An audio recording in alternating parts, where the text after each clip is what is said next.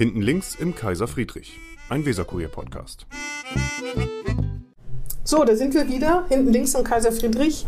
Ich bin wie immer nicht alleine, das wäre auch schrecklich, sondern ich habe einen Gast und zwar ist das Herr Ernesto Hader, Dr. Ernesto Hader muss man sagen, da will ich Sie gleich noch zu fragen, worüber Sie promoviert haben.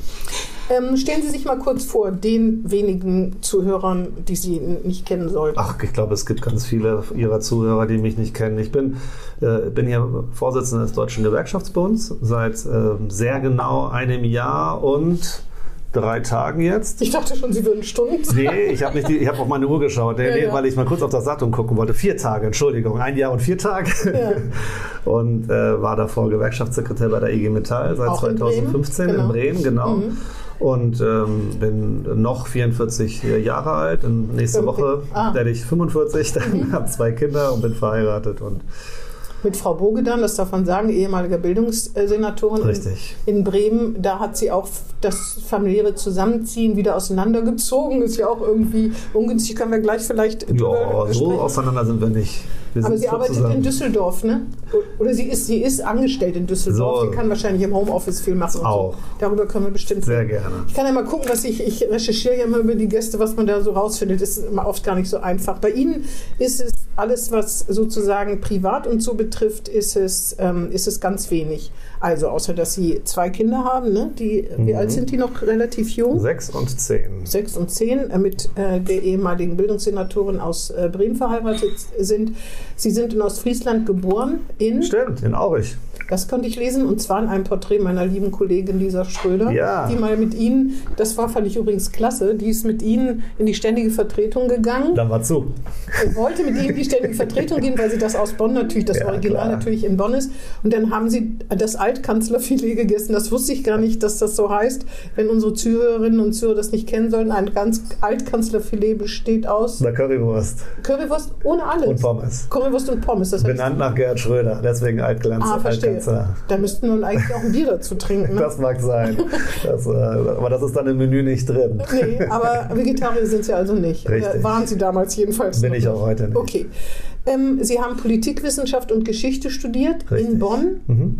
Ähm, Sie haben promoviert über das Thema. War das schon was gewerkschaftlich? gewerkschaftlich nee, das war ähm, zumindest nicht ganz. Ich habe äh, über ein, es war eher sozialdemokratisch. Ich habe mhm. äh, bei der Ebert Stiftung war ich wissenschaftliche Hilfskraft damals und ähm, habe da auch mit bei meinem Chef des Archivs, vom Leiter des Archivs der sozialen Demokratie, bei Professor Michael Schneider, ist mein Doktorvater, habe ich promoviert. Mhm. Also es ist ein. Sagt mir leider nichts. Nee, muss ich nichts sagen. Ne? Gut, der das ist, der in, in, der Gewerkschaftswelt ist er nicht ganz unbekannt, weil er Gewerkschaftshistoriker ist tatsächlich, mhm. aber ist überhaupt. Nein, nein, ich nein, nein. aber auch alles große gut. Bildungslücken, das alles gar nicht Nein, den, den, den, müssen Sie nicht kennen. Und ich bin mir sicher, wenn wir ins Gewerkschaftshaus äh, gehen und fragen, wenn ich ah, ja, ihn auch nicht das kenne. tröstet mich ein bisschen. Genau. Nein, alles gut. Und, ähm, und ich habe über die Programmatik, über die Grundsatzprogramme der, der SPD geschrieben. Mhm. Und zwar im Kern war da das Godesberger Programm und ich habe über den, das kennen Mhm. Sie natürlich, und ich bin, abgesehen davon, dass ich auch in Bad Godesberg aufgewachsen bin, aber das ist nur ein Ah. Zufall, Mhm. aber ich habe über den Mann geschrieben, der verantwortlich war für, dieses, für die Erstellung dieses Godesberger, Godesberger Programms. Der hieß Mhm. Willi Eichler. Mhm.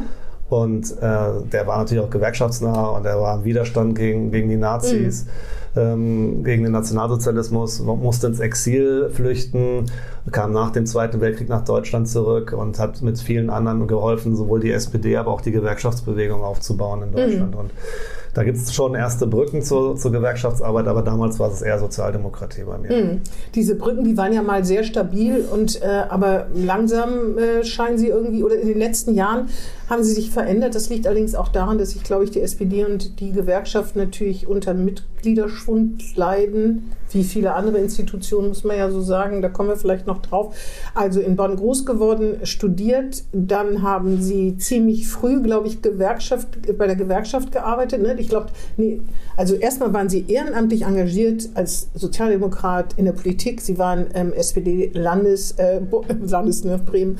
Ähm, sie waren SPD-Chef in Bonn Richtig. zum Schluss. Schluss. Hm. Und wo haben Sie da gearbeitet? War das nicht auch schon für die Gewerkschaft? Das glaube ja, ich, das weiß ich gar nicht. Da so war, genau. ich war, das war eine Unternehmensberatung. Eigentlich war es eine ah. Unternehmensberatung. Die, das darf man als Sozialdemokrat. Ja, weil wir.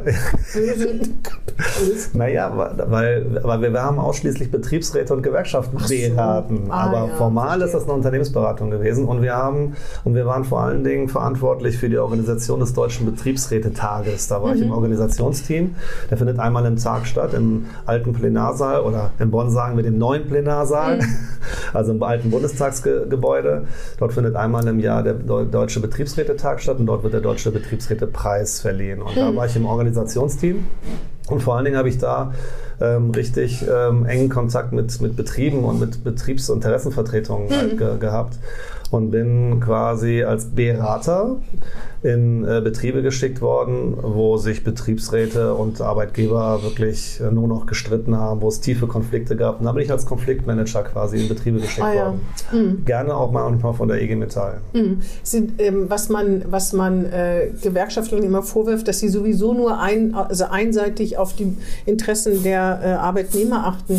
Äh, das kann, wenn man wirklich schlichter ist und vermittelt, dann muss man ja auch Unternehmensinteressen berücksichtigen, oder? Bei, meiner, bei meinen Aufträgen war das ein Tick anders gepolt, weil wir tatsächlich in der Regel von den Gewerkschaften beauftragt waren. Hm äh, dementsprechend dann schon einer, einer Seite zugeschoben wurden. Aber das heißt, waren das sowas wie Schleckersachen, wo, wo Leute illegal gefilmt wurde oder Amazon, wo man ja, versucht, zum Beispiel, um, um Ihnen ein Beispiel mhm. zu nennen, da sollte ein Betrieb geschlossen werden. Mhm. Und der war tarifgebunden, mhm. ähm, auch, auch bei der IG Metall. Und, da die, und dann ging es erstmal darum, aus dem Tarifvertrag auszusteigen, beziehungsweise den, den ruhen zu lassen oder also abzuweichen, mhm. sagen wir. Um den Betrieb zu retten. Das war, der, das, war das Anliegen der IG Metall. Ja. Und, der, und Unternehmensseite wollte eigentlich die Hälfte dicht machen. So. Sparen.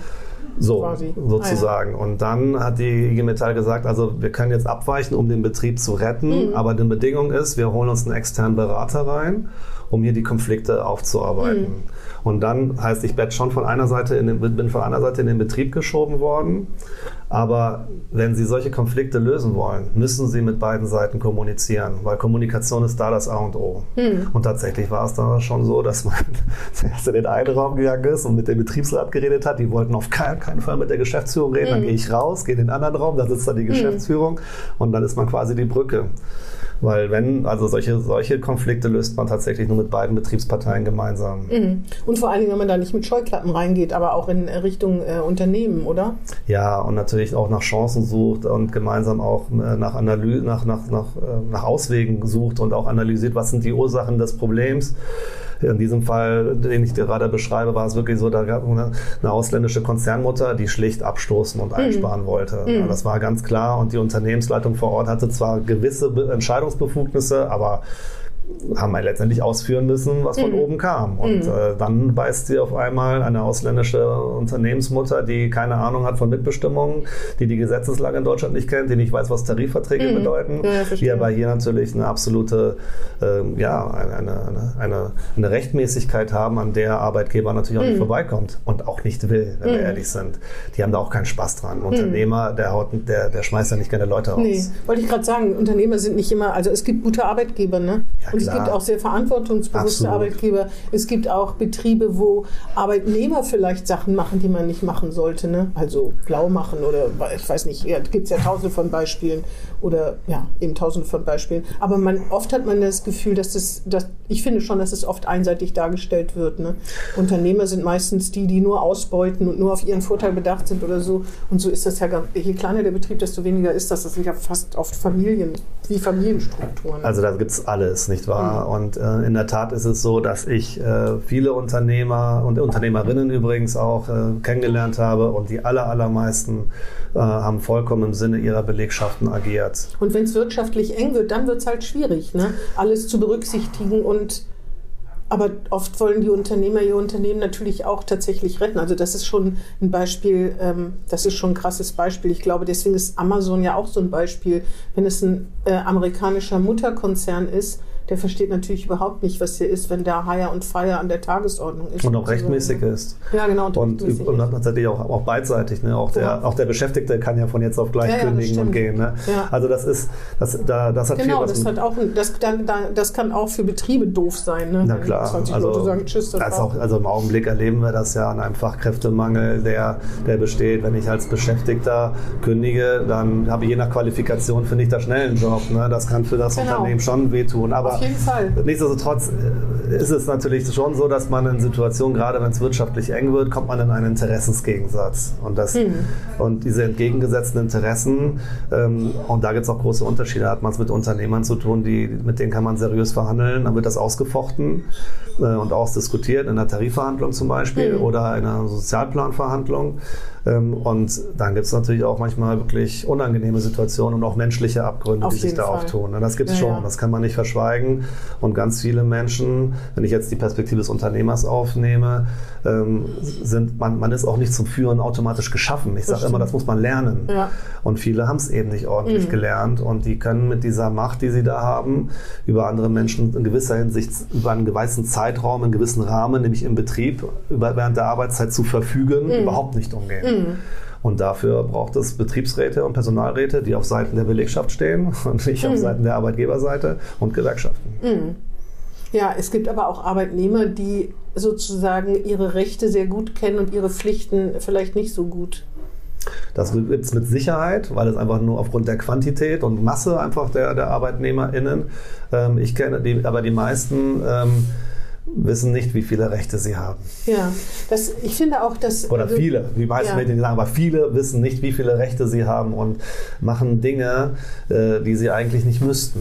Das stimmt. Also es gibt vor allen Dingen in äh, gerade da, wo Menschen äh, sozusagen, wo ähm, auch Ungelernte arbeiten, da habe ich das Gefühl, dass mit denen wirklich oft umgesprungen wird, weil sie sich vielleicht auch nicht belesen oder weil sie nicht, äh, weil sie nicht äh, sich an einen Rechtsanwalt wenden oder so, weil, weiß ich nicht, vielleicht ist das auch ein Vorteil äh, in manch, manchen Branchen, wo, ähm, wo einfach das Selbstbewusstsein vielleicht auch gar nicht da ist, zu seinem Chef zu sagen, hier so, das geht aber nicht oder Das, äh, das, das oder ist, das, wohl über, so. ist das branchenübergreifend? Also es gibt, es ist erstmal, es gibt äh, Übergriffe und Missstände gibt es branchenübergreifend Mhm. und in allen Qualifikationsstandards und Levels. Mhm. Also ich hatte ähm, auch schon ähm, im persönlichen Gespräch es mit Beschäftigten zu tun, die akademische Abschlüsse haben, übrigens juristisch, Mhm. ähm, ähm, die Juristen, Volljuristen waren und die ähm, hinten und vorne nicht mehr wussten, wohin, wo ihnen der Kopf steht, die total verzweifelt waren, die vor mir angefangen haben zu weinen ähm, und die wirklich in einem Zustand der Angst lebten. Und die so, die abhängig vom Job, abhängig vom Einkommen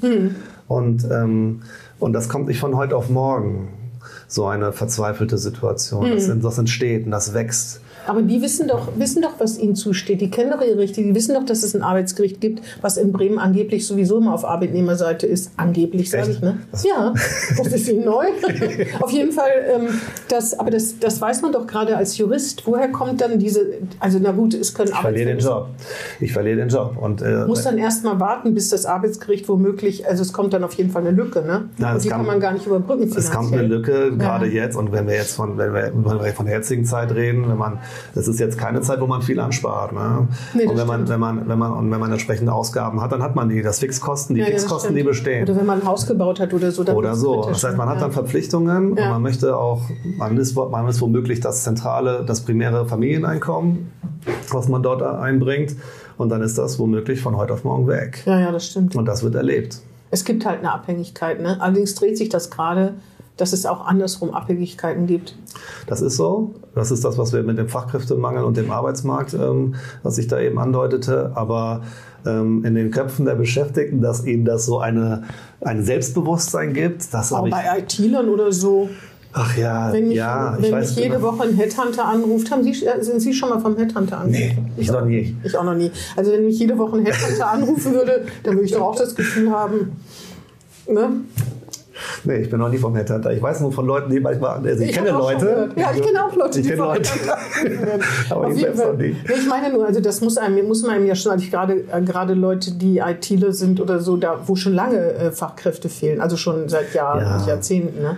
Das ist, das ist, also ja, da gibt es immer mehr, also in bestimmten Branchen, das ist wiederum wahrscheinlich schon branchenabhängig. Mhm. Ne? Also wenn ich sage, ja, Man weiß, dass man als ITler ähm, in der freien Wirtschaft am meisten verdient. Warum soll ich dann in einer anderen Branche, beispielsweise im öffentlichen Dienst bleiben? Und da äh, gibt es das, da gibt es da gibt's schon Erlebnisse, äh, wobei viele dann auch gerne im öffentlichen Dienst arbeiten, weil das natürlich auch eine sichere Bank ist. Mhm. Ne? Das ist in der freien Ja, ja, Wirtschaft klar. dann manchmal schon schwieriger. Ne? Ja, auf jeden Fall. Und da erlebt man auch manchmal Dinge, die, die man in der öffentlichen Dienst nicht erlebt. Mhm. Ne? Das muss man schon sagen. Gibt es das eigentlich auch beim DGB? Der ist ja auch Arbeitgeber. Oh ja, Wie geht der denn mit seinen Mitarbeitern um? hervorragend. Da gibt es auch ein Abhängigkeitsverhältnis. Da gibt es bestimmt auch mal in der Geschichte des DGB, nicht Bre auf Bremen bezogen, Bremen nehmen wir sowieso hier jetzt erstmal großartig, dass da, dass da Mitarbeiter unter ihren Vorgesetzten gelitten haben, weil die nicht führen konnten. Ne? Das gibt es. Also ich sage das ganz offen. Ähm, Führung muss man lernen.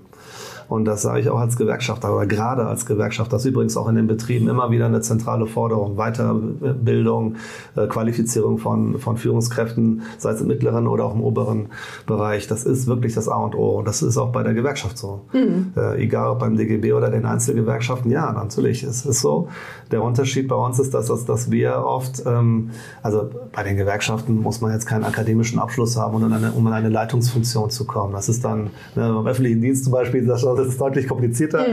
Das heißt, gibt, es gibt andere, andere Biografien. Die Vielfalt der Biografien ist, ist, einfach, ist einfach vorhanden. Und das kom- kombiniert mit etwas flacheren Hierarchien, je nachdem, wo man sich befindet, ist auch immer eine Typenfrage. Ne? Aber ja, sicherlich gibt es auch in, einem- in der riesigen Welt der Millionen Gewerkschaftsmitglieder und der vielen tausend hauptamtlichen Ja, ja. äh, Gewerkschafterinnen und Gewerkschafter da auch Missstände. Mhm. Gibt es immer. Das kann, kann sein.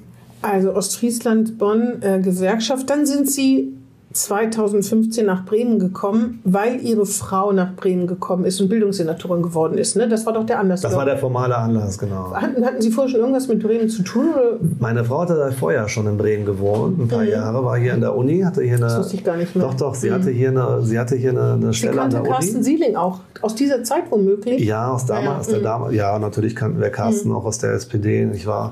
Aber ja, Mhm. das, das ist so. Und sie hatte vorher schon hier in Bremen gelebt, ein paar Jahre. Da waren wir auch schon zusammen und ich kannte Bremen auch gut. Mhm. Wir hatten ein paar Jahre eine Beziehung Bonn-Bremen. Ah ja. Und ähm, da hatten wir noch keine Kinder. Und äh, da, äh, da kannten wir beide Bremen und dann gaben das Angebot, nach, nach Bremen zu gehen. Und das äh, schien uns ein spannendes Angebot zu sein. Und, und ich äh, fand das auch spannend. Und Bremen ist einfach eine liebevolle und lebenswerte Stadt. Hm. Nur mal ganz kurz, ich will, äh, da, das, ähm, ich finde, äh, ist eigentlich egal, mit wem man verheiratet oder liiert ist oder so. Aber haben Sie nicht in der Zeit, also Bildung und Bremen ist ja ein besonderes Kapitel, haben Sie da nicht morgens immer irgendwie gedacht, oh Gott, hoffentlich nicht wieder, also im Interesse Ihrer Frau, die sich dann wieder ärgert oder aufregt oder deprimiert ist, oh, hoffentlich nicht wieder irgendeine Schlagzeile, oh, hoffentlich nicht wieder irgendwas, hoffentlich die PISA-Ergebnisse, hoffentlich sind sie mal besser oder so, oder ist man der Profi und denkt, ja gut, das gehört halt dazu. Also ich meine, das ist schon heftig, ne? Naja, äh, jein. Also es ist erstmal so, wenn man, äh, das, das kennen Sie, äh, oder das kennen wir alle, ne? dem Partner, der Partnerin wünscht man immer nur das Beste. Ne? Und natürlich auch irgendwie einen schönen, leichten, erfüllenden, spannenden Job, der auch noch Spaß machen soll und äh, ne, am liebsten alles bringt. So, das, das wünscht man natürlich seiner Partnerin, seinem Partner, das ist doch klar. Auf der anderen Seite ist es tatsächlich so, dass, ähm, dass ich halt selber genug Politik in meinem Leben gemacht habe ja. und auch nicht nur positive Schlagzeilen in meinem Leben hatte. Aber wurden Sie von Till Mette gezeichnet?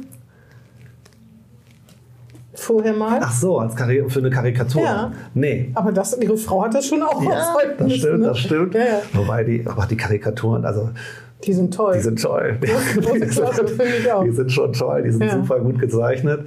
Ähm, und lustig. Karikatur, ich, es gab es Karikaturen aus meiner Bonner Zeit, da bin ich gerade nicht, ganz- ich bin mir gerade nicht ganz sicher. Ich habe gerade keine vor Augen. Also insofern, es gab, doch, es gab was. Es gab was. Es gab so einen Straßenkünstler in Bonn, der hat eine fiese Karikatur von mir veröffentlicht. erzählen Sie, was haben Sie da gemacht? Ich weiß es gar nicht, was ich angestellt hatte. Ja, das ist ja gut, dann kann sie es ja nicht so richtig Nee, aber, aber das war, aber, ob ich mal karikiert, also ob ich mal karikiert wurde, das, Ja. das war gerade, da musste ich gerade drüber nachdenken. Also ja, das ist ähm, die persönliche Betroffenheit, die, ähm, die kann man nur verstehen, wenn man selber mal in so einer Situation Ja, ja, war. genau. Das, das, das, kann ich von mir, glaube ich, behaupten, auch wenn ich nie Senator war. Ähm, oder Vielleicht wird ja noch was drauf, da komme ich, Ach, komme ich auch noch zu. okay. Worauf wir doch alles kommen. Ja, interessant. Ne? Ich habe das hier. Das sieht zwar nicht so aus, wenn Sie das sehen, ich- aber es ist eine Strategie. Das, da bin ich, mehr, da bin ich von überzeugt. Ja, ähm, also, ähm, aber ich denke halt, weil es halt oft negativ Schlagzeilen waren, weil dieses, diese Situation halt schwierig ist. Ne? Also wie will man, na gut, iPads, das war ja auch ihre Frau. 100.000, wie viel waren das? 10.000? 10? Kommt Das ein bisschen wenig vor. sehr viele. Auf jeden Fall bundesweit hat das Schlagzeilen gemacht. Das war was Positives in Ja. Bildung, was mir jetzt auch ad hoc einfällt. Und Corona waren die Schulen länger auf. War das, war das schon Frau Orleb? Ich weiß Nee, gar nicht. nee, nee, Das, das war auch, aber das auch war- das war- auf jeden, das gab, war noch vorher, Das mit den iPads war, glaube ich, das Positivste, was aus der Bildungspolitik Bremens, was ich in den Jahren, seitdem ich hier bin, seit 1999 mitbekommen habe.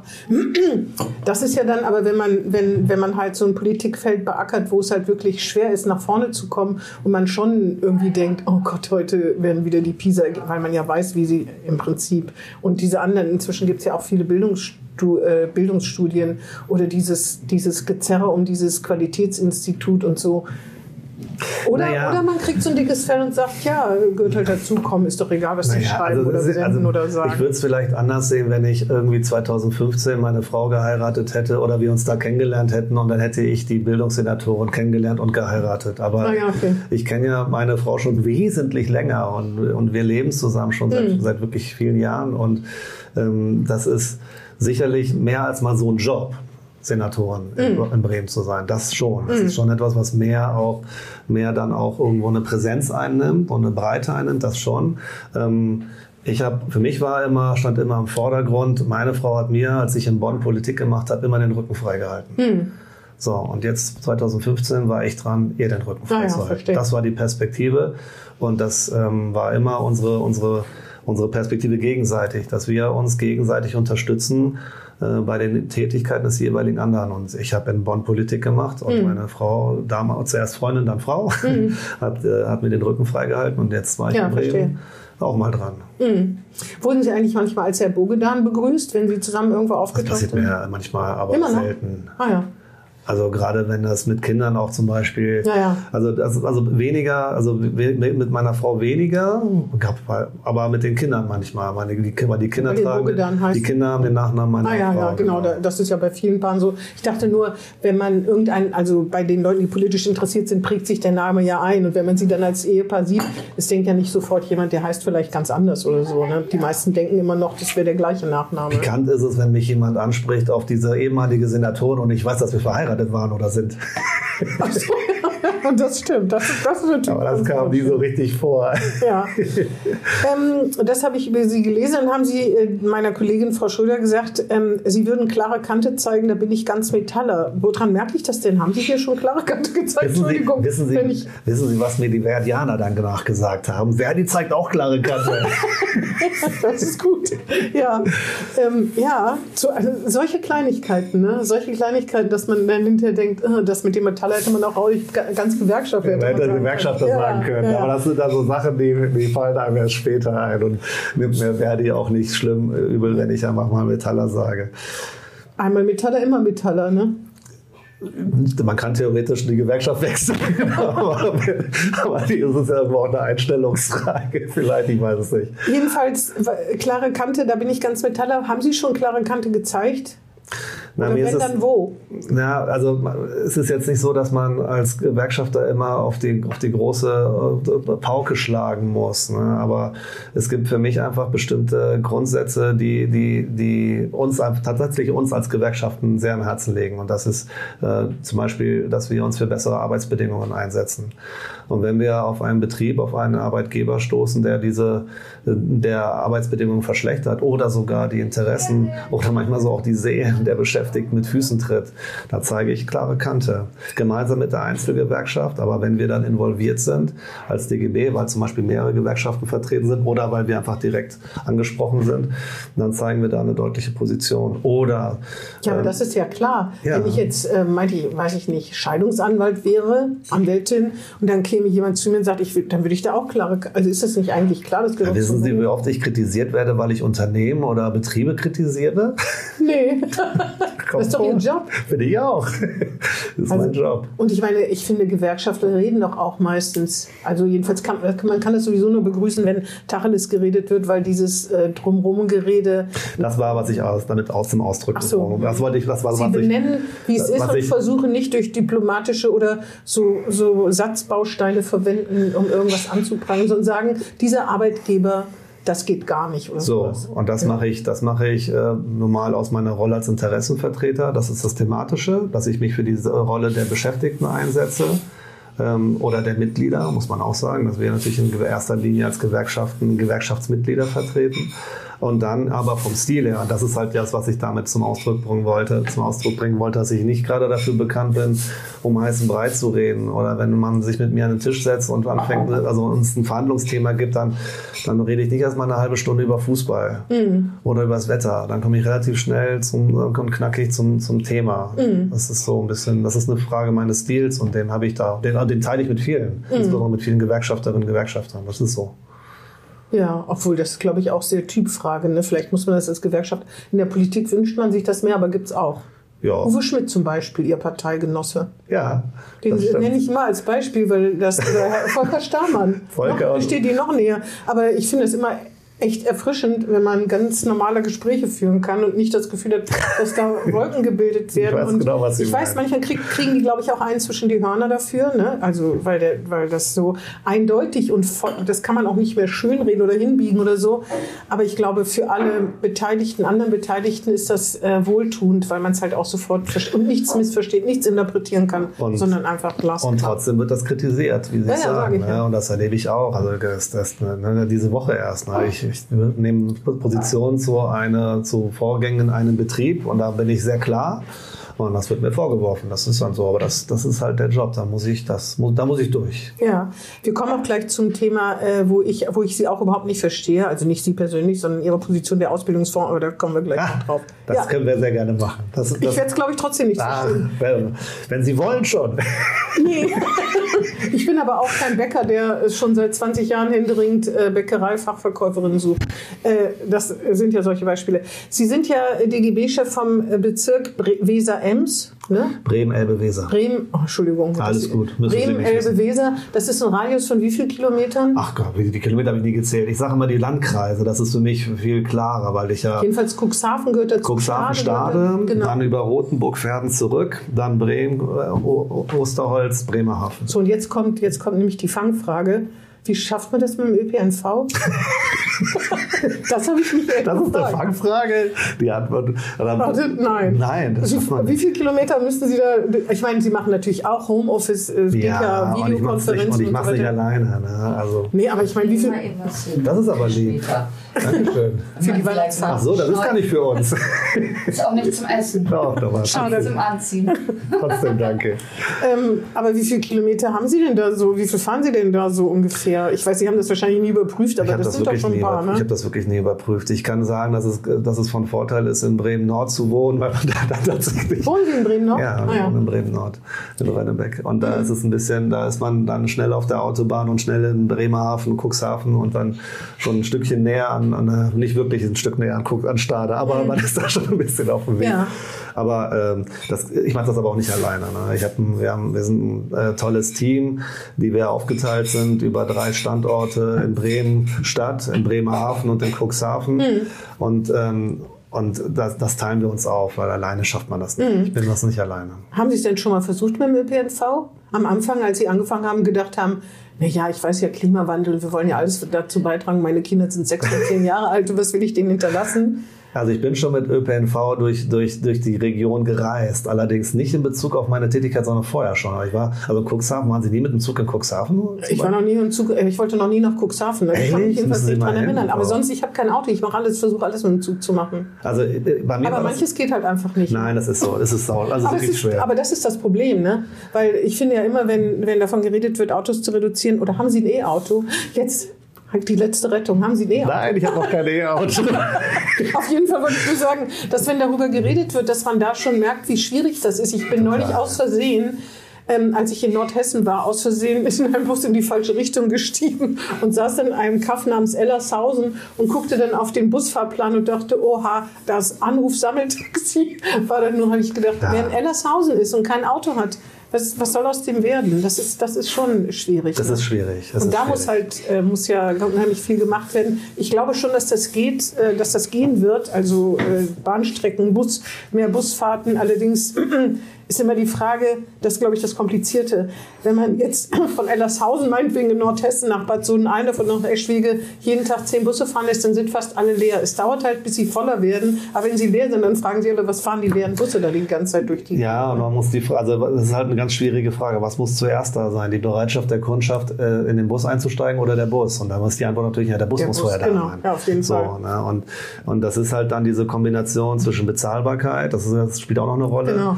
Und das ist ja auch hier in Bremen die spannende Diskussion, die wir da führen, auch in Bezug jetzt, äh, ähm, wir haben auch diese Forderungen gestellt in Richtung Bürgerschaftswahl als Gewerkschaften. Ja, äh, Bezahlbarkeit ist sicherlich ein Thema. Mhm. Ähm, und deswegen ist das so mit, mit, mit kostenlosen Tickets äh, für, äh, für ÖPNV, das ist sehr spannend, aber gleichzeitig muss man auch hier die Taktung und die Quantität sehen. Ne? Da habe ich übrigens gelesen auf Facebook, Sie sind ja auf Twitter anwesend, aber abwesend. Ja, ich, bin- ich twittere nicht viel, das stimmt. Ich finde Twitter auch schwierig. Ich, äh, jetzt mit Maske denke ich auch, neulich habe ich schon gedacht, lass ich es bleiben.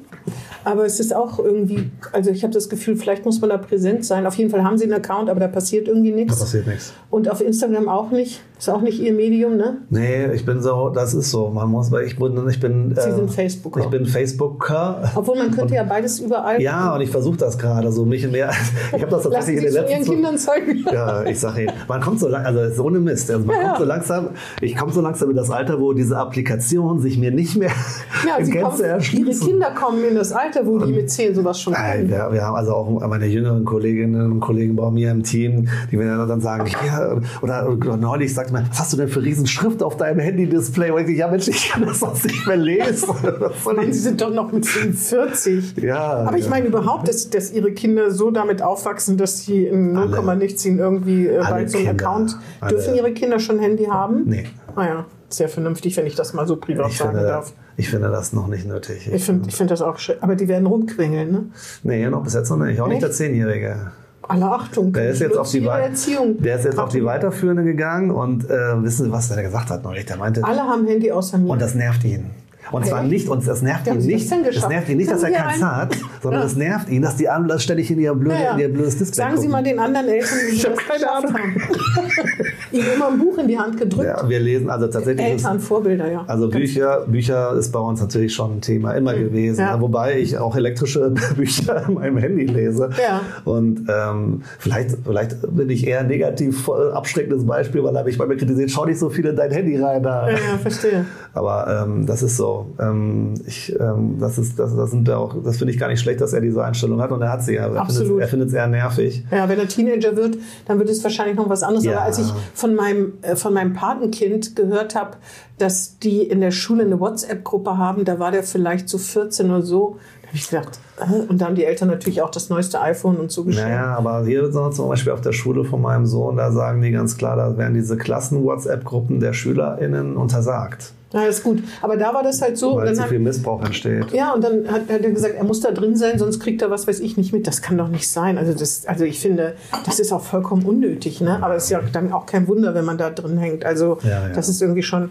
Auf jeden Fall wollte ich sagen, auf Facebook habe ich gesehen, dass sie den, äh, den armen Menschen, äh, die sich bei den armen Menschen bedankt haben, die während des 9-Euro-Tickets in den Zügen und so arbeiten mussten. Da habe ich gedacht, da finde ich, hat die Gewerkschaft, das ist jetzt, sind die überhaupt im DGB? Nee, ne? Mhm. doch, klar. Da habe ich gesagt, da hat die Gewerkschaft ganz schön wenig gemacht. Da wurde gar nicht drauf geachtet, dass die armen, armen Menschen, die plötzlich mit zigtausend Leuten, es geht ja nicht nur, also Tickets wurden ja sowieso gar nicht mehr kontrolliert, wie soll man das auch schaffen in einem Zug, wo die Leute überall stehen. Aber ich habe mal gelesen und da gab es ja auch warnende Stimmen, ne, dass da eine hohe Kranken, hoher Krankenstand war. Kein Wunder, wenn man wenn man sich vorstellt, man sitzt nur am Infopoint und da ist eine Schlange von hier bis von hier, äh, ähm, Kaiser Friedrich bis zum Marktplatz gefühlt und man sieht, Ja. man kann auch nicht einfach aufstehen und Mittagspause machen. Im Zweifelsfall würden, die, würden das manche vielleicht machen. Das finde ich ist wirklich sehr zu kurz gekommen. Das wurde einfach nur abgefeiert und da wurde, wurde wenig darauf hingewiesen, dass das für die Beschäftigten aber nicht, nichts zum Abfeiern war, sondern das ganze Gegenteil. Wir haben das als Gewerkschaften schon gemacht, aber wenn Sie das so wahrgenommen haben, dann nicht ausreichend. Auf jeden Fall relativ leise. Und ähm, ich bin da ganz bei Ihnen. Ich habe ich hab dann ein bisschen andere Perspektive tatsächlich zu, aber vielleicht liegt das daran, dass ich halt Teil der Gewerkschaftswelt bin und weil ich da auch eine gewisse Nähe zu unserer äh, EVG, also Eisenbahner Verkehrsgewerkschaft, habe, die, für die das ein Riesenthema war. Und ich habe mich Aber in der Bevölkerung, haben Sie das Gefühl gehabt, dass viel zu wenig. Also da, also da, da bin deswegen spreche ich Ihnen noch gar nicht. Ähm, ich möchte nur sagen, natürlich war das für uns eine wichtige Perspektive, mhm. die wir auch sehr wohl aufgenommen haben, wahrgenommen haben und verarbeitet haben ähm, äh, und die auch Einfluss, die auch Einfluss nimmt äh, bei der EVG auf äh, Tarifverhandlungen zum Beispiel. Mhm. Ähm, und auch weiterhin nehmen wird. Und, ähm, und auch auf Forderungen gegenüber Bahn in dem Fall oder auch Bund, Bund ähm, deutlich zu machen, Leute, dieses System ist so unterbesetzt personell. Mhm. Äh, wir müssen da was tun. Es gibt also im Moment ein 49-Euro-Ticket. Ich halte das für, für die Beschäftigten für ein Riesenproblem. Ich kann mir vorstellen, dass die denken, oh, hoffentlich kommt es nicht im März, hoffentlich nicht im April und hoffentlich erst Wissen, im August. Das das Spannende, warnte ich. Diese Stimme werden Sie in der EVG in der Form nicht wahrnehmen. Weil prinzipiell, also weil das finde ich finde, wiederum hat die EVG, finde ich, sehr gut gemacht, weil, weil die einerseits gesagt haben, die Notwendigkeit ist da, aus vielerlei Gründen. Ökologischen Gründen, aber auch sozialpolitischen Gründen, dass so etwas angeboten wird, dass ÖPNV oder Bahn. Wenn man es ordentlich vorbereitet. Wenn es or genau, genau, das. Und dann in der, ja. es muss ordentlich vorbereitet genau. und umgesetzt werden. Weil nämlich, und, ich wollte nur sagen, da ist es ja so, dass da Beschäftigte bestimmt auch geheult haben und gesagt haben, was muten die mir zu? Ich werde ange die Leute sind auch nicht immer freundlich, schon gar nicht, wenn sie in den Zug nicht mehr reinpassen. Da komme ich gleich so, drauf, ne? da komme ich gleich ja. nochmal drauf zurück.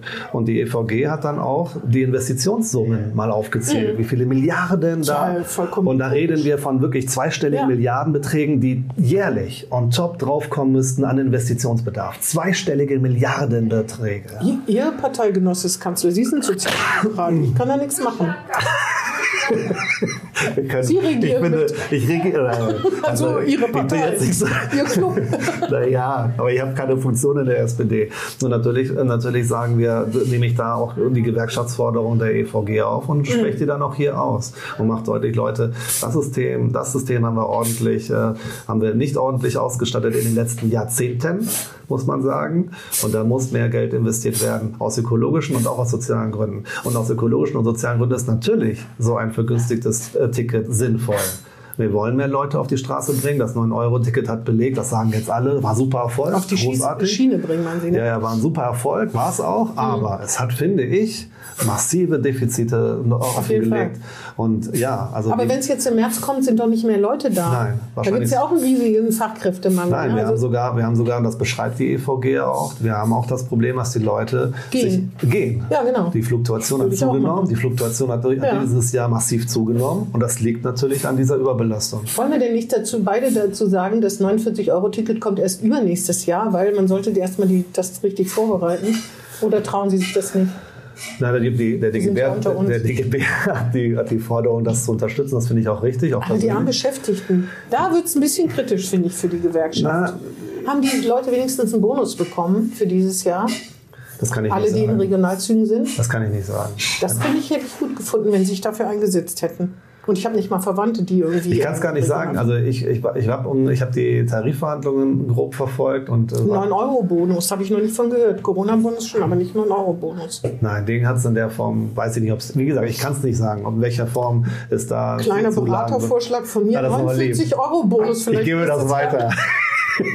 ich gebe das weiter. Ich gebe das an die, ich weiß, Geld an die Bundesebene der EVG. Ja, Bundesgeld ist nicht alles, aber es ist eine Anerkennung, ne, dass wichtig, man das Stress, man besonderen Stress hat. Aber auf äh, Übergriffe wollte ich noch zu sprechen so. weil das ein wichtiges äh, und ernstes Thema ist. Das haben wir auch nicht nur in der Bahn, das haben wir in vielen anderen Berufen auch. Mhm. Es äh, Feuerwehr, Rettungswagen, Polizisten. Rettungswagen finde ich auch. Busfahrer auch. Ja, ganz unheimlich, was, da, was da für eine schlimme Entwicklung absolut. gibt. Und da haben wir, da haben wir äh, eine Kampagne aufgestellt als DGB DGB. Auch hier in Bremen haben wir das zur Verfügung gestellt. Lag, stand auch zum Teil in den, in den Behörden, in den Foyers aus, äh, wo wir deutlich gemacht haben, hier, hier arbeitet auch nur ein Mensch, ist das Motto dieser mhm. Kampagne, äh, die da informiert und da versucht bewusst zu machen. Also bei, denen, bei denen, die pöbeln, bei allem. Glauben Sie, dass man, dass man die, die rumpöbeln, mit sowas erreichen ich glaube, dass es wichtig ist, gesellschaftlich darauf aufmerksam zu machen und ähm, dass es da Probleme gibt und immer wieder deutlich zu machen, dass, dass es da nicht eine Person ist, nur weil, nur weil die in seinem Bu- äh, Steuerrad am Bus, im Bus sitzt oder äh, weil die gerade mit der Ambulanz kommt, dass man den äh, Leuten nicht nur im Weg sein muss, da sein muss, ist, sondern, äh, sondern die auch massiv angreift. Also da mehr Bewusstsein zu schaffen und immer wieder deutlich zu machen, hier, da arbeitet ein Mensch und, ne, und der wird gebraucht. Den brauchen wir alle. Das finde ich ist eine wichtige Kampagne gewesen und ähm, kann man nicht genug betonen. Wie fände ich dann den einzelnen Delinquenten, der da tatsächlich Gewalt anbringt in der, in der, im Bus oder spuckt. Äh, oder spuckt oder auch nur anschreit? Ich bin auch schon mal angespuckt worden, Ach, nur- weil ich einem gesagt habe, er soll nicht auf dem Bürgersteig Fahrrad fahren. Das war aber lange vor Corona, das hat mir nichts ausgemacht. Oh, oh, Wetter. Das war nicht schlimm. War, Ich für mich war das gar nicht schlimm. Äh, Ich wollte nur sagen, eigentlich müsste man ja an die appellieren, die drumrum sind. Ne? Also eigentlich finde ich, der Appell muss an mich und Sie und andere gehen. Der geht doch an sie, alle, Genau. Dass sie, das, äh, das ist ja, also das eine ist, dass, äh, dass es mehr Übergriffe gibt. Das andere ist aber, dass die duldende Menge und ich, das finde ich nimmt auch zu. Das hängt übrigens auch mit Handys zusammen. Wenn ich die ganze Zeit in mir drin bin mit Handy und Kopfhörer, dann kriege ich gar nicht mit, wenn da irgendwas passiert. Ich kann nicht Aber sagen. Ich, ich finde, dass, dass das wirklich, äh, dass wenn Leute den Schnabel aufmachen, dass es absolute Einzelfälle sind und selten das passiert. Es gibt ja so, es gibt ja so Zivilcouragepreise, wo sowas passiert ist. Und es gibt ja sogar Untersuchungen, wenn einer aufsteht, dass andere sich dann auch animiert fühlen. Ja. Aber aber so dieses, dass die Gesellschaft sagt, wir wollen das einfach nicht, das glaube glaub ich, sehe ich jetzt nicht so. Ich glaube, das gab's, also ich glaube, das ist immer schon ein Problem gewesen. Ich kann nicht sagen, ob das zu oder abgenommen hat. Das, das ist jetzt meine ich subjektive, Genau, ich subjektive kann das gar nicht beurteilen, ich weiß es nicht. Ich weiß aber, dass es existiert. Und ich weiß, dass wenn äh, weniger Menschen äh, weggucken würden, ist gerade für Menschen, weil wir reden ja von Tätigkeiten, die in aller Öffentlichkeit vonstatten Absolut, gehen. ja. Ne? Zum Teil von mir aus nachts, ne, wo weniger los ist. Ja. Aber ich finde es wichtig, äh, und das sieht ehrlich gesagt auch dann die Hilfeleistung vor, die man zu leisten hat. Das ist ja, das ist ja ein Gebot. Ne? Mhm. Ich, ne? Wenn ich es nicht tue, ist es Unterlassung. Ähm, und ähm, aber es hat auch irgendwas mit unserem Anspruch zu tun, wie wir zusammenleben wollen, nämlich solidarisch. Ja, genau. Und dann finde ich, muss die Gesellschaft schon zeigen, wo sind unsere, wo ist Ja. sozusagen, wie es heute heißt, die Red Flag, ne? Wo ist, wo wird eine Grenze überschritten und eigentlich müsste man, wenn man neben einem Gaffer steht, der sein Handy hochhält, wenn einer Blut da zusammengeschlagen wird, sagen, geht's noch? Oder so. Ich meine, geht's noch, ist jetzt nicht so die geschickteste Ansprache, aber klare Kante, würde sagen. sagen, ja. Geht's noch?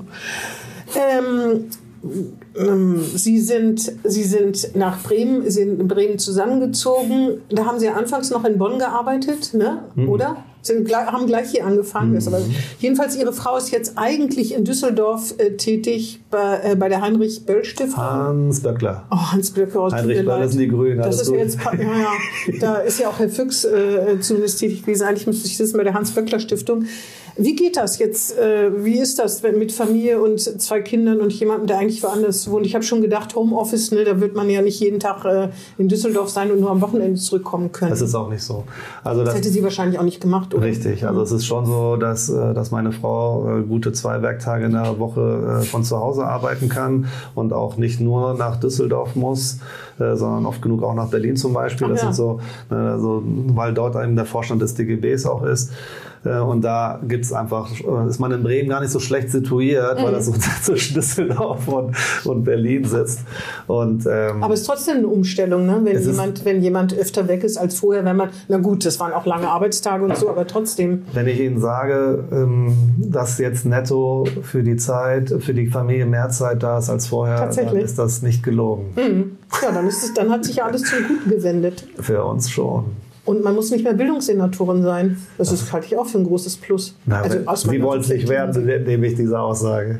Ich will es nicht werden. Äh, Ich habe mit äh, meinen Kollegen, ähm, das äh, werden die treuen Zuhörer gehört haben, schon darüber spekuliert, wer nach der Wahl, welche Konstellation auch immer. Das, also wir, unsere These ist, dass die SPD das unbedingt loswerden will, aber dass es keiner haben will. Also, und äh, ja. Dann gehen Sie aber schon davon aus, dass die SPD gewinnen wird. Ja, also nee, ich gehe nicht da, also ich glaube, dass es na, schwer danach aussieht. Ähm, ich, ob es zu Recht ist, ist eine ganz andere Frage. Dann ist ja die Frage, wie viel kriegen die Grünen? sind die Linken noch nötig. Allerdings knirscht es ganz schön. Es gibt, glaube ich, immer mehr Stimmen, die gegen eine große Koalition nichts einzuwenden haben, weil sie die, mit den Grünen das eben nicht mehr so läuft. Ich glaube, irgendwas, das ist angeblich, also hat da ein Kollege gesagt, aber das hören sich ja, haben sich ja bestimmt selber angehört. Wir reden ja jetzt sozusagen äh, aus der Vergangenheit, ähm, dass das wie in Ehen ist. Irgendwann äh, wird's, kann es anstrengend werden, es sei denn, man hat eine Paartherapie, aber die sehe ich eigentlich nicht. Vielleicht ist es noch zu früh, aber rot-grüne Paartherapie, wer sollte das machen? Naja, Sie haben Ich ja, nicht. Sie, Sie sind in der SPD, deswegen sind Sie voreingenommen. Aber wenn ich jemand zwischen äh, Arbeitgebern und Arbeitnehmern vermitteln kann und von einem Raum in den anderen geht, Ich weiß nicht, ob. Äh, also da, wenn das Paartherapie für, Paartherapie für Rot-Grün. Schwierig, schwierig, Das ist eine, eine, interessante Frage. Da muss ich noch mal, würde ich jetzt noch viele Nächte mal drüber schlafen müssen. vielleicht kommt, vielleicht Na. haben wir jemand auf Ideen gebracht. Na, das weiß ich nicht. Sie haben äh, mal gesagt, ach so, was ich, was man über privat wirklich kann man wenig viel über sich finden. Das ist ja auch kein Zufall, schätze ich, hoffe ich mal. Stimmt. Aber Sie haben irgendwie äh, Verbindung zum Karneval, hatte ich so den Eindruck, weil Sie, Ja. weil als Hans Süper, der mir nichts gesagt hat, Ehrlich. Naja, ja, als ich das Bild gesehen habe, wusste ich natürlich, so. wer das ist, weil man kommt, wenn man aus Versehen mal in der ARD eine von diesen Ja. unglaublich langen äh, Sitzungen da erlebt, äh, dann kommt man gar nicht drum rum, den nicht gekannt zu haben. Ähm, jedenfalls haben sie gesagt, ein großer ist gegangen. Da habe ich gedacht, ja klar, Bonn, Karneval, ne? Waren Sie da voll mit drin? Ja, klar. Also, ähm, Mit allem Zip und Zap, Verkleidung und Krawatten abschneiden lassen und wie heißen wer- die Bützchen? Äh, ja, oder? bisschen. Also, wer Weiber fast noch eine Krawatte trägt im Rheinland, ist kein Rheinländer. Ne? Also, Ja. das, das Die fiesesten Dinge, aber das die man irgendwo vom. Wühltisch. Ach, das Aber- macht keiner mehr. Ach. Quatsch. Also, das ist, äh, also ich habe das noch nie gesehen, sagen wir es mal so. Hm. Ähm, ich hab, also ich habe nie eine Krawatte getragen. Wer schlau ist, äh, bindet sich gleich eine abgeschnittene um, ne? Das habe ich, das hab ich tatsächlich gesehen. Das habe ich tatsächlich gesehen, dass Leute abgeschnitte um den Hals hatten. Und ich habe äh, vermeintliche Trophäen bei, bei Frauen gesehen, die dann irgendwie mit abgeschnittenen Krawatten rumliefen, wo ich mich immer gefragt habe, ob die echt sind. Aber Die keine sind bei Ahnung. eBay ersteigert worden. Wahrscheinlich, weiß der Henker, auf jeden Ja. Fall. Doch, Karneval, ähm, das habe ich gern gefeiert. Echt? Ähm, und das kann man sich hier im Norden gar nicht vorstellen. Ne? Also, aber doch, doch, äh, habe ich gerne gefeiert. Ich habe mal ein äh, Jahr in Köln gewohnt, also ich, hab, ich war weit, so weit weg, das können Sie gar nicht Sie sind dann Karneval den Mond- weggefahren. Ich wäre auf den Mond geflogen. ja, ich weiß auch nicht, aber das ist ja, das ist ja die rheinische Natur. Ne? Also, äh, also entweder man denkt, oh mein Gott, ne? also wildfremde Leute liegen sich in den, vor Corona in den Armen und irgendwie alles ist nett und alle freuen sich und es fließt, muss man schon sagen, auch relativ viel Alkohol, obwohl auch Leute ohne Alkohol das natürlich feiern. Ja. Aber ne, also ich, nee. ich weiß nicht, ob ich als 22-Jährige da mittendrin gewesen wäre, aber so Also das ist der Punkt. Ne? Ich mit, bin, mit Schunkeln und Singen und einem Piababa. ja, ja, aber ich bin halt da, also ich bin halt damit auch aufgewachsen. Ja, ja. Das ist halt einfach da. aber Sie waren nicht im ne? Karnevalsverein. Doch, klar. Ah, jetzt kommt's raus. Wie Klar. hieß der? Welcher? Ich war bei der, ich war bei der Ehrengarde in Bonn. Ehrengarde, das ist aber ein Verein. Sie mussten Das da nicht ist- ein Kostüm anziehen Doch, und auch. klar. Jetzt erzählen Sie mal, waren Sie im Dreiergestirn? Waren Sie, waren Nein, Sie ich war, Bauer oder nein, ich war, das Königin? war, also die, Wie heißen die nochmal? also Jungfrau, So, Bauer und Prinz, jetzt- Prinz, das ist in Köln. Gibt es hier mal eine kleine Aber außerhalb des? Rheinlandes gibt es Ach, das meistens. gibt's nur in Köln. Das, in, also das, das ist ne, das, das Dreigestirn, das gibt's, das ist das, das Dreigestirn ist in Köln, aber darüber hinaus gibt's mal sind das manchmal Prinzenpaare. In Bonn Hm. ist es ein Prinzenpaar, andernorts ist es aber nur eine Prinzessin. Ist unterschiedlich. Manche haben dann auch ihre eigenes Dreigestirn, aber ist sehr unterschiedlich. In Bonn hatten wir ein Prinzenpaar. Sie waren Ehrengarde. Das ist aber, was ist das, ein Ehrengarde im Verein oder ist das der Das ist Verein? ein Verein, nein, also heißt der Verein. Ja, Ehrengarde Ehrengarde der Stadt Bonn. So, Und das da- ist, ist das der Verein in Bonn? Na, da Ah, gibt's ja. mehrere. Da Ja, kann man, ja, aber das ich man meine, ist das aussuchen. der? Ist das ja wie hier, ist man im Club zur Fahr oder ist man in, weiß ich nicht wo? Das ist, das ist gar nicht so einfach zu erklären. Seien Sie ruhig ehrlich, auch als Gewerkschaftler. Ich bin, äh, das heißt auch gerade als Gewerkschafter bin ich ja man total ruhig- ehrlich. Darf man ruhig im, zum Karnevalsadel gehören? Das war nicht, nein, nein, nein, nein, das ist wichtig im Karneval, das ist wirklich wichtig. Es gibt Ja, da, ich weiß, da gibt's es gibt keine da keinen Sta- Adel. äh, keine Es gibt kein. Standesdünkel, ne? das ist ganz, ganz wichtig. Obwohl, wer Prinzenpaar ist, ist das nicht, wenn man im Schützenfest muss richtig Geld ausgeben? Es gibt da eine finanzielle Komponente, wenn es um Prinzenpaare geht, weil das Schon allein das also das, Kostüm das, so. jein, aber da, Auf jeden Fall kann das nicht aber jeder. da wird viel zusammengetragen auch. Nein, das, das kann ich so nicht Gibt bestätigen. Stipendien. Es gibt da, wird da Unterschiede gemacht. Ja. Wenn dort zum Beispiel. Als wenn sie richtig ernst jetzt mal. Na, weil der Karneval, na, aber Karneval ist eine todernste Sache im Rheinland. Und sozial gerecht, ich weiß schon, was Sie sagen. Aber das stimmt, ist, das sagen aber es ist, es ist wirklich so. Also da, da muss man nicht irgendwie, also klar kommt da manchmal ein Unternehmer um die Ecke ne, und sagt hier, ich bezahle viel, aber es ist nicht grundsätzlich so. Und ich kenne durchaus, also ich habe jetzt gerade mehrere Karnevalsprinzessinnen vor allen Dingen vor Augen in Bonn. Bonners heißen die in Bonn. Aber Mädchen, keine Frauen, Männer. junge Frauen. Weil das sind echte Frauen. Ja, ja. Das ist tatsächlich so. sagen, ja, ja, genau. Das ist tatsächlich so. Das sind echte Frauen, die, ähm, die aus einem ganz normalen äh, mittelständischen Haushalt kommen, die nicht irgendwie fünfstellige Summen irgendwie aus, dem, aus der Hüfte schießen können. Und, ähm, und Karneval den Verein sowieso. Ne? Da, da ist man, da tritt man ein und ist dann, äh, sie treten mit mir gemeinsam zu, ne, treten sie ein und dann sind wir ne, auf einer Augenhöhe und dann gibt es Ja, ja. Also das das fragt auch gar wichtig. nicht keiner, ne? Also es spielt jedenfalls keine Rolle. Naja, die, irgendwo wird es vielleicht schon eine Rolle spielen, dass die wissen, wer sie sind. Ne? Und dann Sagen werden wir wie sie, im Fußballverein oder so. wenn, sie, Ja. wenn sie sich mit Journalisten da unterhalten, also die Journalisten sind da manchmal etwas vorsichtig, welchen in einen bestimmten Verein einzutreten, ist gar nicht so einfach, ne? weil das ist man direkt, also wenn sie jetzt irgendwie eintreten müssen im Karnevalsverein, wäre gar nicht so einfach, weil Nee, sowieso alles Klüngel. weil, ja, aber vor allen Dingen, dann schreiben sie irgendwas über eine Karnevalssitzung des einen Vereins Ja, ja. und dann, dann zu schlecht über eine andere Deswegen, und zack. soll- deswegen soll, soll Journalisten auch kein Parteibuch haben. Ne? Es Ja. denn, sie halten es so geheim, dass es kein Mensch weiß. Also ich würde sagen, sie sollen zumindest nicht haben. offen. ne? Eigentlich sollen sie gar keins haben. Ist jetzt meine private Meinung. Also sie waren in der Ehrengarde und dann haben sie, waren sie im Männerballett. Das finde ich zum Beispiel toll.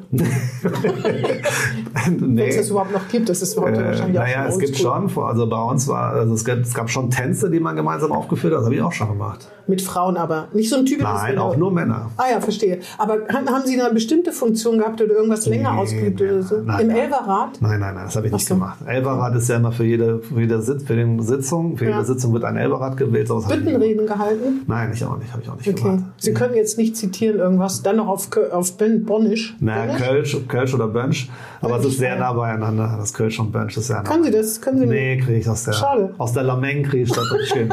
Obwohl das, ja, obwohl das wirklich, finde ich, ein ganz netter Dialekt. Manche können das ja überhaupt nicht Viele leiden. mögen es nicht. Aber ich finde es wirklich einen sehr netten Dialekt. Ah ja, also Kölner Hans Süper ist gegangen. Das war, ein, wie kann man das? Das war ein, äh, ein Star tatsächlich der Karnevalsszene.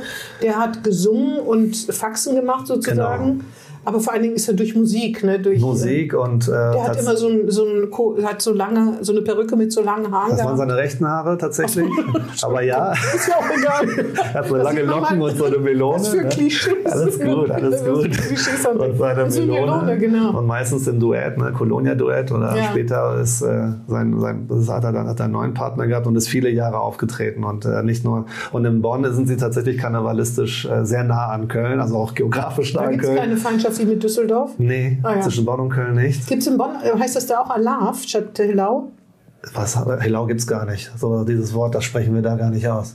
Nee, ich weiß, aber in, in Ja, Mainz, also, ist Alaf. in Mainz heißt es doch Hellau, Ja, oder? genau. Ja, ja, genau. Also in Bonn auch. Ja. Ah, so verstehe. Und Düsseldorf? Nicht. Glaube ich nicht, ne? Schon aus, aus Protest wahrscheinlich. Ähm, äh, Karneval, äh, was wollte ich gerade sagen, äh, in Bonn. Ja gut, da sind sie jetzt hier vollkommen aufgeschmissen. Ne? Obwohl gibt es einen Karnevalsverein. Ja, aber also das, ist- aber das ist so. Aber das, das sie akzeptiere am ich aber. besten, sie haben Kinder, sie haben auch gar keine Zeit mehr dazu. Das, beide Kinder feiern gerne Karneval. Ja, äh, sie nee, könnten also, da wahrscheinlich äh, könnten da viel zu beitragen. ehrlich gesagt, ich, also, äh, das ist, also, ich kann nicht sagen, dass ich das hier vermisse. Weil der Karneval gehört dahin, wo er ist. Und Genau. hier, gehört Hier er irgendwie, hier gehört er irgendwie nicht hin. Samba-Karneval ist es. Ja, das ist auch Ja. okay. Und Ja. die Leute, die in der Steff hier Karneval feiern, ist auch lustig. Alles hat alles seine Berechtigung. Da möchte ich überhaupt nicht, Hm. äh, nicht mal nicht mal im Ansatz schlecht reden. Aber für mich gehört der Karneval da irgendwie nach Bonn Ja. oder ins Rheinland. Und da, da habe ich ihn halt immer gefeiert. im Aber Sie fahren da jetzt nicht mehr hin, wenn Karneval ist. Nicht unbedingt. Wenn ich dann zufälligerweise da bin, dann feiere ich schon mit. Haben Sie Kostüme? ja klar. Also hier so, eine, so ein Dreispitz, so ein Ja, Dings da. klar. Mit drei Spitz mit Feder und einem kom kompletten. Ach so, ich dachte jetzt aber nicht irgendwie was, so ein Kostüm wie Clown oder was. Das habe ich ja auch. Ah ja. Wir haben einen ganzen, ganzen Schrank voller Kostüme. Ach, das finde ich toll. Nein, So, nicht nur für mich, auch für meine, für meine Kinder und meine Frau, wir alle. ja, das ist gut. Jetzt erfahren Ihre Kollegen vielleicht noch Sachen, die Sie von Ihnen noch nicht Das ist, äh, sogar sehr gut möglich. Denn, Sie machen da immer Werbung für. Aber der Karneval hat sich ja auch verändert. Was ich zum Beispiel manchmal gucke, also kann, ich habe wirklich nichts gegen Karneval. Weil jeder muss sein eigenes äh, Fest haben.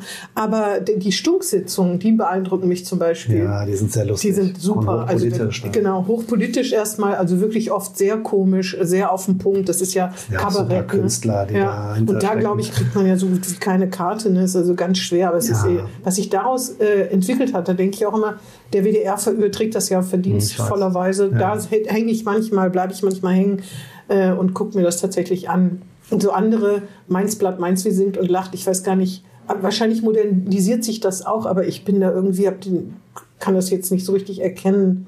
Und ich habe übrigens auch eine Karnevalserfahrung. Allerdings nicht als Beteiligte, Jetzt wird wird's spannend. Berichterstatterin. Ich habe ja im Eichsfeld, im, im schwerkatholischen Eichsfeld gearbeitet nach der Grenzöffnung. Sie wissen gar nicht, wie viel Karnevalsabend ich besucht habe und mir die Finger wund geschrieben habe über Karnevalssitzungen. Bis Ja. tief in die Nacht in den kleinsten Käffern. Das war sozusagen das gesellschaftliche Highlight. Ne?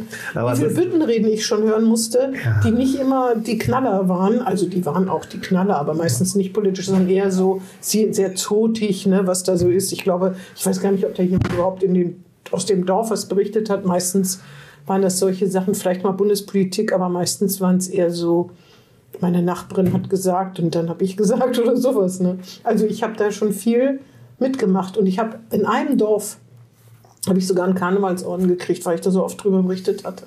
Schön. Hm. Das kriegen die Journalisten im Rheinland auch viel, alle möglichen Orden. Ja, ich habe leider nur einen und ich glaube, ich weiß nicht mal mehr, wo er ist, ob er überhaupt noch da ist.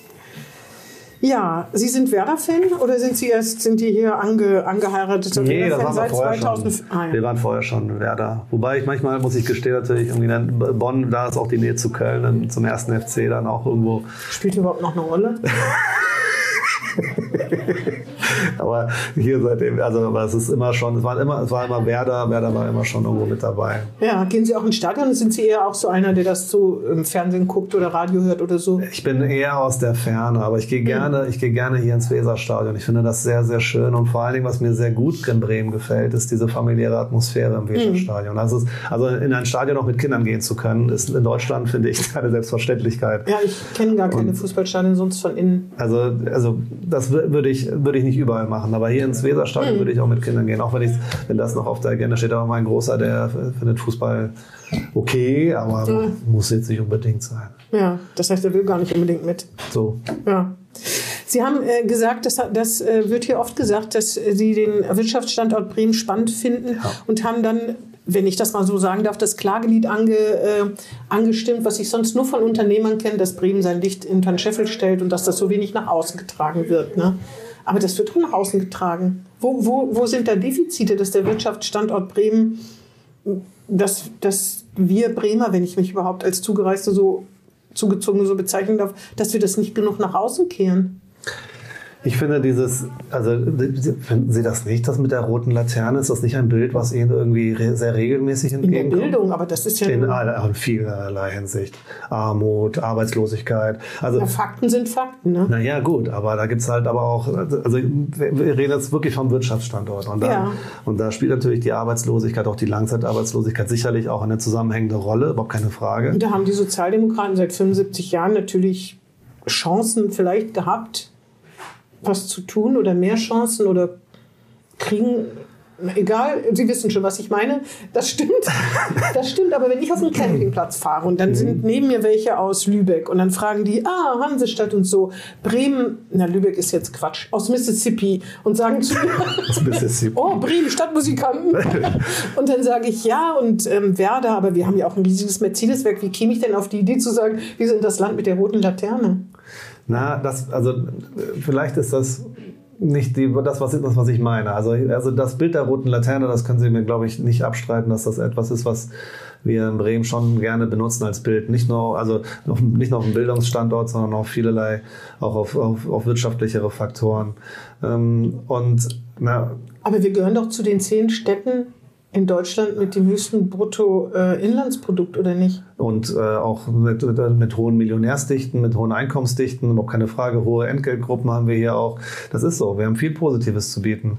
Was Könnt mir, ja. was mir nach außen hin zu schwach dargestellt wird, ist, ähm, dass, dass wir als Wirtschaftsstandort so heterogen aufgestellt sind wie die wenigsten Wirtschaftsregionen Deutschlands. Mhm. Ähm, für mich ist, für mich ist, dieses, das, ist das wirklich was Einzigartiges. Wir haben hier wirtschaftlich ähm, als Standort fast alles zu bieten, was die deutsche Wirtschaft zu bieten hat, bis auf Kohle und ähm, Chemie. Bergbauchemie, bis auf Bergbauchemie. Ähm, also zumindest sehr wenig Chemie.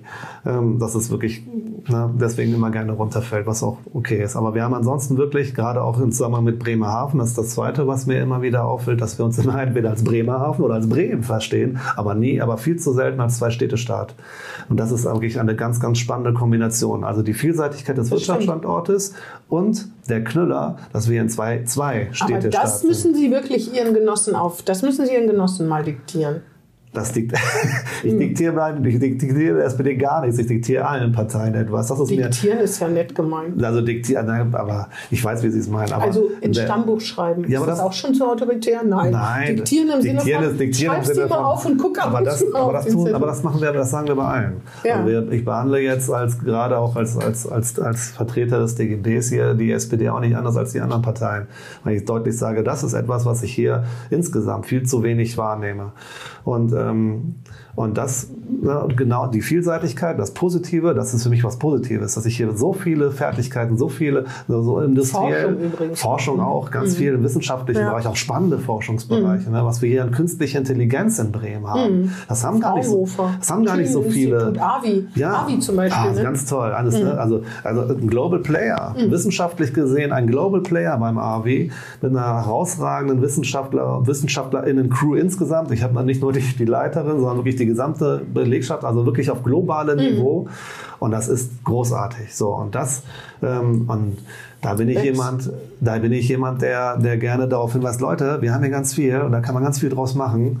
Und Aber ich glaube, nicht- A, wissen die Bremer das. Erstmal sind die Bremer halt Hanseaten, was ich mir ganz gut gefällt. Das und ist so. tragen den Pelz nach innen, Das wie ist sie wahr. wissen. Das ist wahr. Und sind, also das, das ist übrigens das, wo ich oft, wir kriegen das ja auch oft vorgehalten, also Journalisten, aber auch der Weserkurier, glaube ich, speziell, dass wir immer das Negative ausrollen, ausbreiten und so. Erstmal ist das natürlich unsere Aufgabe. Wir sind dazu da, die Regierung zu kontrollieren So und die das. Fraktion und so weiter. Aber dann ist es auch so, dass dieses, dieses große Töne spucken, deswegen, das, Das ist stimmt. das Sympathischste an Bremen fast, dass das einfach hier jedenfalls einfach eigentlich nicht hanseatisch ist, sondern dass man Leistungen erbringt oder dieses unglaubliche Mäzenatentum hier, ohne dass es ständig an die große Glocke gehängt wird, oh, ich habe schon wieder und guck mal wieder und der Bürgerpark lebt schon immer ohne jede staatliche finanzielle Unterstützung. Da ist das, passt das halt nicht so gut zu. Aber ich glaube, jeder Bremer, der in der Welt unterwegs ist, würde immer, immer auf diese Sachen verweisen und jeder weiß das auch aus dem FF. Man kann nicht alles haben. Man kann nicht jemand sein, der keine großen Töne spuckt und trotzdem sozusagen Bremen immer über den grünen Klee lobt. Das sind vielleicht die Münchner oder die Berliner oder die, die ähm, Hamburger irgendwie anders. Aber das ist ja das. Da sollen die auch anders sein. Da haben sie, da haben sie ja nicht Unrecht. Und das ist so. Das Hanseatische ähm, weiß, ist, ist nicht das ist Understatement. Das ist nicht die Protzerei. Darum geht's mir auch nicht. Eher das andere dann vielleicht auch ein bisschen wegzulassen. Ja, ist schwierig. Naja, mir geht's, also mir, mir geht dieses Bild der roten Laterne auf den Keks, sage ich ganz offen, weil sie bringt uns, sie bringt uns nicht wirklich weiter. Ähm, und ähm, und das habe ich schon häufiger auch in der Wahrnehmung, wenn ich jetzt aus meiner alten Tätigkeit bei der IG Metall in den, äh, wenn ich da äh, durch die Betriebe gegangen bin, hatte ich schon manchmal den Eindruck, na ja, wir sollten bloß vorsichtig sein, wurde uns da manchmal entgegengehalten, ne? nicht zu viel zu fordern, weil Bremen sei ja als Standort auch nicht der attraktivste, bla bla bla. Das kommt einem schon manchmal so entgegen. Und da sowas nervt mich, weil das, Ja, das ich. weil das Quatsch ist. Das stimmt einfach. Ja, das steht, aber, da, aber das hat auch was mit Bremen zu tun, denn es gibt schon Sachen, die sich hier einfach seit äh, langer Zeit wenig zum Positiven verändern. Also, wenn Bremen, na, ich, äh, ich habe das in diesem Podcast schon hunderttausend Mal gesagt, ich sage es jetzt nochmal. äh, äh, also gerade was Bildungspolitik betrifft, jeder weiß, dass man das nicht von heute auf morgen, dass das ein, ich will nicht sagen Jahrhundertprojekt, aber auf jeden Fall ein Jahrzehntsprojekt ist, das zu ändern und im Moment die Rahmenbedingungen denkbar schlecht sind, zu wenig Lehrer, zu wenig Schüler, äh, Schüler, das wird toll, zu wenig äh, Plätze, zu wenig Sprachförderung, keine Sozialassistenten, also nicht da. Bremen finan äh, Brems Finanzen, also da zum Beispiel bin ich schon, denke ich schon, oha, wir hatten mal eine extreme Haushaltsnotlage, die wurde überwunden, die Schuldenuhr hat sich rückwärts gedreht, äh, also ne? Ja, dann kam natürlich Corona. Und jetzt wird mit vollen Händen meiner Meinung nach das Geld ausgegeben für Sachen, wo man zumindest ein Fragezeichen dran machen kann, ob das wirklich Corona-Folgen sind wenn man Straßenbahnlinien ausbaut. Ach so. Oder der Klimafonds, das ist ja toll, da will Bremen ja auch bundesweit einzigartig sein. Aber für ein Land mit wenig Geld, dann muss mir doch keiner erzählen, wenn wir irgendwann wieder die rote Laterne der Verschuldung in der Flosse haben. Verstehen Sie? Weil Ja. alles kann man halt nicht haben. Und dann wird sich natürlich dieses die äh, Verschuldung in Bremen pro Einwohner liegt bei 25.000 Euro, in Baden-Württemberg bei 5.000 Euro. Also doch, so ungefähr kommt das, glaube ich, hin.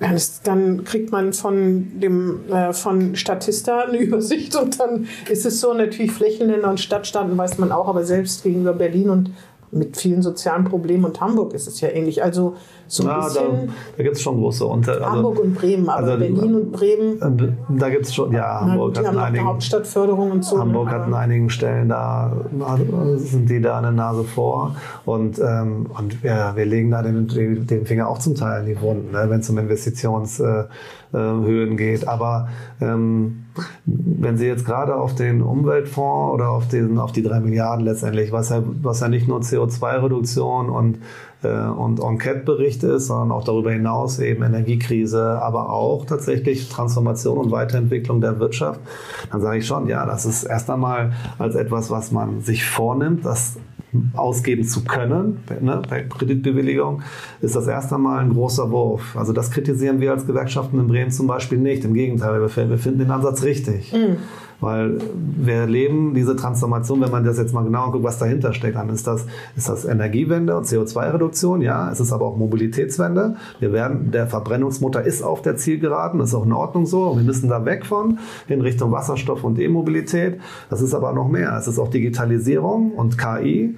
Es ist auch eine demografische Entwicklung, die wir mit Transformation verbinden. Nicht nur eine älter werdende Gesellschaft, sondern das Bild, das kennen Sie wahrscheinlich auch schon, ne, dass ab jetzt mehr Leute aus dem Berufsleben aussteigen, als von unten nachwachsen von der Jugend. Deswegen ist der Ausbildungsfonds ja auch so komisch. Deswegen ist er so wichtig. So Komme ich gleich zu. Nein, nein, das, genau deswegen ist er wichtig. Komme ich gerne gleich drauf. Also wenn Sie, da können Sie mich keine pieksen, da kommt der Sprinter. ich merke schon, dass ich sie da nicht pixeln kann, das wird langweilig. Aber das, aber das stimmt, aber Aber gerade da, gerade da, da, da sind alle Wirtschaftsregionen der Welt sind da jetzt in einem Wettrennen und da ist Bremen genau auf dem richtigen Weg. Bremen, Bremerhaven, ne, wir sind wir wieder beim Zwei-Städte-Staat, zu sagen, nein, da sind wir bereit zu investieren, da sind wir bereit weiterzugehen und da sind wir bereit, diesen Wandel auch mitzugestalten. Das ist hochspannend und richtig. okay, aber wenn ich Bremen wäre, nee, wenn ich in Bremen was zu sagen hätte, wenn ich der König doch. von Bremen wäre, wenn, wenn ich die Königin von Bremen wäre, dann würde ich zum Beispiel erstmal einen Sozialfonds einrichten. Dann würde ich erstmal sagen, ich will nicht, und das hat was mit Politik zu tun, wir Bremen, ne, weil nicht rote Laterne, sondern was ist denn das Gegenteil der roten Laterne? Schwarze Laterne, Klimaschutzziele Weiß leicht nach vorne, oder das 2038 weiße oder Licht. 35 erreicht. Bremen, der, das erste Land, das das schafft. Übrigens, das finde ich ja auch immer so toll. Äh, man soll, man soll Flächenstaat und Stadtstaat nicht vergleichen. Also das ist auch ein unfairer Gibt's Vergleich bei. Armutsquoten und Alleinerziehenden und sonst was. Aber Bremen will dann das Land sein, das erste Land sein, das so ein Klimaschutzprogramm auf.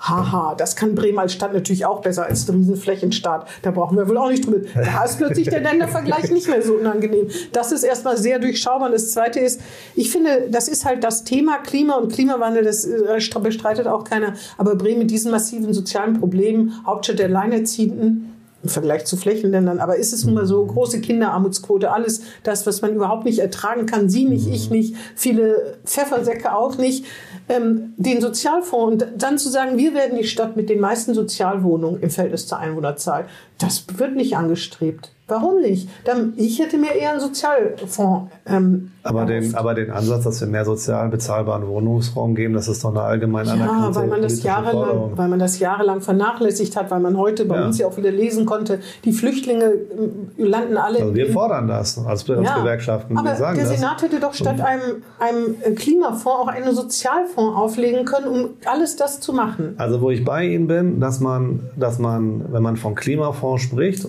reden wir mal von den drei Milliarden, reden wir mal davon. Wo ich sofort bei Ihnen bin, dass man das, und das, da wollte ich eigentlich drauf hinaus, dieser beschillernde Begriff Transformation lenkt dann ab, das ist so. Das ist bla bla in meinen Augen. Äh, ja. Sie wollen ja klare Kante Nein, das ist, Transformation. naja, Transformation Transformatini denke ich da immer. ich denke an die Trans, ich denke an Transformer, an, an Transformer, diese, Kenn diese. Roboter, die die ich sich in Autos, die sich in Autos Großer verwandeln. Fan von Aber was der Begriff ist, einerseits dienlich, andererseits ablenken. Und jetzt sind wir gerade auf die Ablenkung reingefallen. Wichtig finde ich es tatsächlich, dass, erst, dass es dabei nicht nur um CO2-Reduktion gehen darf. Es sind immer auch soziale Komponenten und auch demokratische übrigens. Dieses, dieser Fonds, und das ist, das eine Forderung, die wir als Gewerkschaft hier sehr deutlich formulieren, auch in alle Parteien übrigens, nicht nur an, an die SPD, auch an Grüne, auch an Linke, an CDU, FDP nehmen wir übrigens da genauso, weil wir immer sagen, nee, alle demokratischen Parteien sprechen wir an und sagen hier, wenn es um Transformation, um, die, um, um unsere gesellschaftliche Entwicklung geht, nicht nur die wirtschaftliche, sondern auch die gesellschaftliche Entwicklung, darf es nicht nur um CO2-Reduktion gehen, soziale Komponenten und, und demokratische ähm, Komponenten Teilhabe. ist da immens wichtig. Und das, das beziehen wir auf die Wirtschaft und nennen das dann Mitbestimmung, äh, mit Betriebsräten, wir nennen es dann Tarifbindung, aber letztendlich sind es auch gesamtgesellschaftliche Forderungen. Und wir sagen, ja, diese drei Milliarden, da darf nicht nur der Faktor CO2-Reduktion eine Rolle spielen, sondern immer auch, wie stärkt es meine soziale Stärke? Wie stärkt es meine sozialen Defizite? Wie kriege ich damit meine sozialen Defizite bekämpft? Aber wie kriege ich auch Demokratie stärker in die Köpfe und erhalte sie dort und kann da auch. Ähm, das Da ist sehe ich ja ganz große Anstrengungen, weil ja alle Welt weiß, dass in Ohlenhof die Wahlbeteiligung bei 20 Prozent liegt. Es geht doch in- nicht nur um ja, Wahlbeteiligung Ja, aber trotzdem, um die Leute bemüht sich überhaupt niemand. Und das ist, also die Regierungen hier haben sich offensichtlich nicht genug bemüht. Und deswegen sage ich Sozialfonds, weil ich weiß, im Moment geht es nicht. Ich sage denkbar schlechte Voraussetzungen, aber in benachteiligten Gebieten muss, darf eine Kita-Gruppe nicht mehr als zehn Kinder haben, verdammt nochmal. Über die Gruppengröße wäre eine Zehn Möglichkeit. Kinder, Schulklassen, fünf Kinder. Oder mehr Erzieherinnen, auch mehr SonderpädagogInnen etc. Ne? Kleinere Gruppen. Hätte man aber auch schon vor bessere Entgelt, bessere können. Entgelthöhen haben die jetzt zum Teil schon. Das könnte man auch noch weiter ausbauen. Auf jeden Fall, auf jeden Fall, da ist so viel äh, zu tun. Alleinerziehende, ich weiß, dass nicht jeder Betrieb kann Teilzeit ausbilden, aber es gibt Teilzeitausbildung. Man muss, äh, also diese Kinder, wenn die betreut werden, dann wollen die meisten Mütter, würden ja arbeiten wollen. Am besten, die können ihre äh, Kinder mitbringen. Vereinbarkeit ist dabei ein großes Thema. Wir haben ja nicht nur eine der, wir haben ja, wir haben ja auch eine der höchsten Arbeitslosenquoten bei Alleinerziehenden. Auch das ist ein Skandal. Das auf jeden uns- Fall, das uns- liegt das wieder an uns- Kita-Plätzen. Das liegt Aber an vielem. Natürlich ist Fall- Vereinbarkeit ist da ein Riesenproblem, ja. Auf jeden Fall ist, finde ich, das ist das Bremer Thema. Das hat was ganz viel damit, auch mit eben damit zu tun, wie eine Gesellschaft zusammenlebt, wenn nicht Leute das Gefühl haben oder mehr und mehr Leute das Gefühl zu haben scheinen, dass sie abgehängt sind. Das ist nicht nur bremisch, aber es ist eben auch bremisch und bremerhavenerisch, sonst würden die nicht schon so lange so rechts wählen. So, aber dass wir, Aber wir dass haben wir keinen eine, Sozialfonds aufgelegt, sondern einen Klimafonds. Und davor haben wir einen Corona-Fonds aufgelegt. Und da verlängern wir die Straßenbahn. Haben wir nicht größere Probleme, als die Straßenbahn zu verlängern? zu der Straßenbahn habe ich zum Beispiel gar keine Forderung als DGB gestellt. Deswegen kann ich, Ich da, meine, also ich kann Ihnen dazu sagen, Ich diese Forderung als habe ich. Sozi. So- Wieso sorry. denn? Wieso reden Sie mit mir als Weil Sie Sozi? auch einer sind, seit 1977. Nee, da bin ich geboren. Ach so, 1977 sind Sie geboren. Ja, stimmt. Ich habe schon gedacht, wann sind Sie in die SPD eingetreten? Sorry, ich bin nicht. Ja, Da merkt man schon, äh, mich mal überlegen. Gott, wie peinlich. Äh, ach so, jetzt weiß ich es. Nach 98. 98 durfte ich zum ersten Mal wählen. Ja. Damals durfte man, ne, also durfte man auf, bei Landtagswahlen noch nicht wählen unter volljährig, unter 18. Und da 98 habe ich zum ersten Mal gewählt tatsächlich und danach bin ich in die SPD. Und wieso die SPD? Das hat für mich ein, äh, was mit Aller Gerechtigkeit. Das hat für mich ein Gerechtigkeitsthema. Tatsächlich Da war ich ja mir- gerade. Es war, es war bei mir keine Person wie Willy Brandt Ah ja, oder ich sondern es war bei mir das Thema Gerechtigkeit. Ja. Aber, Und- aber reden Sie nicht mit mir 77 nicht wie als, als, als Sozi, sondern Doch. Ja, Sie können mich auch als so. Ich bin ja, bin ja ich Sozialdemokrat, rede ich stehe auch dazu. Ja, weil aber, natürlich- Aber Sie können mich nicht verhaften für alles, was diese Ich Sie nicht, Sozialdemokratie tut oder nicht tut. Nein, nein, da- dafür verstehe ich nicht. Aber das ist das, was ich nur sage, was ich mir erhoffe. Und ich meine, Sie sind Sozialdemokrat. Gehen Also- Sie hier zu Parteitagen und so? Wenn nicht. Lassen Sie sich da blicken? Ja, aber auch bei anderen Parteien auch. Ich wollte Also, nämlich fragen, wann sind Sie der Nächste, der in die Bürgerschaft einzieht? ich kandidiere sehr bewusst nicht für die Bürgerschaft. Ja, jetzt noch nicht. Und in fünf Jahren? In viereinhalb Jahren? Viereinhalb Jahren, das kann ich Ihnen jetzt nicht be- beantworten, aber ehrlich Ich habe gesagt, nicht gedacht, wir sprechen uns wieder. das werden wir uns, das werden wir gerne machen. Ich habe jetzt sehr bewusst gesagt und auch öffentlich gesagt, ich kandidiere sehr bewusst als DGB-Vorsitzender nicht für die Bürgerschaft, weil ich das nicht will. Weil der DGB-Vorsitzende muss auch mit anderen Fraktionen, mit anderen Ja. Fraktionen reden können. Wie soll ich denn mit Grünen, CDU Ja. reden, wenn ich Mitglied einer Ja, Fraktion aber, bin? ist, aber dass meine die Position. Sozialdemokrat sind durch und durch, das merkt man trotzdem. Man merkt es auch in dem Facebook-Account, na klar. Sie gratulieren dann nur den Grünen und der SPD zur Wahl in Niedersachsen. Ehrlich? Ja, Habe ich gar nicht gemerkt. naja, ist ja egal. Auf jeden Fall habe ich gedacht, das ist ja auch naheliegend, weil die, weil die Interessen oder die Ziele, die man hat, sehr. Wissen Sie, woran das liegt? Jetzt fällt es mir gerade ein. Ich glaube, das liegt daran, dass ich nur Grüne und, und Sozialdemokraten in Niedersachsen kenne. Das ist ja, Ja. mein privater Facebook-Account. Deswegen, also ich. Das ist ihr privater Facebook-Account, aber Ja, dafür ist er ja sehr DGB-lastig. naja, gut, aber das ist letztendlich mein persönlicher. Einmal habe ich gesehen, dass ein Bild von der Weser war, wo sie sagen, wie schön es an der Weser ist. Ja. Ja, hin und wieder mache ich sowas, ja. Ja. Auf jeden Fall, aber gibt es überhaupt äh, politische Unterschiede, wo sie sich von der SPD abgrenzen als DGB? Naja, ganz, also wir, wir sagen jetzt nicht alles, es ist, bei uns gibt es keinen Automatismus. Das, was SPD sagt, wird bei uns abgefeiert Nee, aber und ich meine, die, die groben Ziele sind doch vollkommen identisch oder gibt es tatsächlich irgendwas, wo sie sich innerlich spalten müssen? Wir sagen nein. Also so arbeiten wir nicht. Also das ist nicht so, dass wir sagen, also dass ich jetzt hingehe und mit meine, meine persönliche, also meine, pers meine politische Linie komplett Nein, auf den nein, DGB aber ich meine persönlich. Ich Also wenn, wenn, wenn man zum Beispiel sagt, als wenn der DGB sagt, man darf keine Waffen an die Ukraine liefern, die SPD aber schon, könnte man sagen. Gibt es irgend, gibt's über irgendwas, wo, wo das nicht, äh, nicht nahezu kongruent ist? Die groben Linien?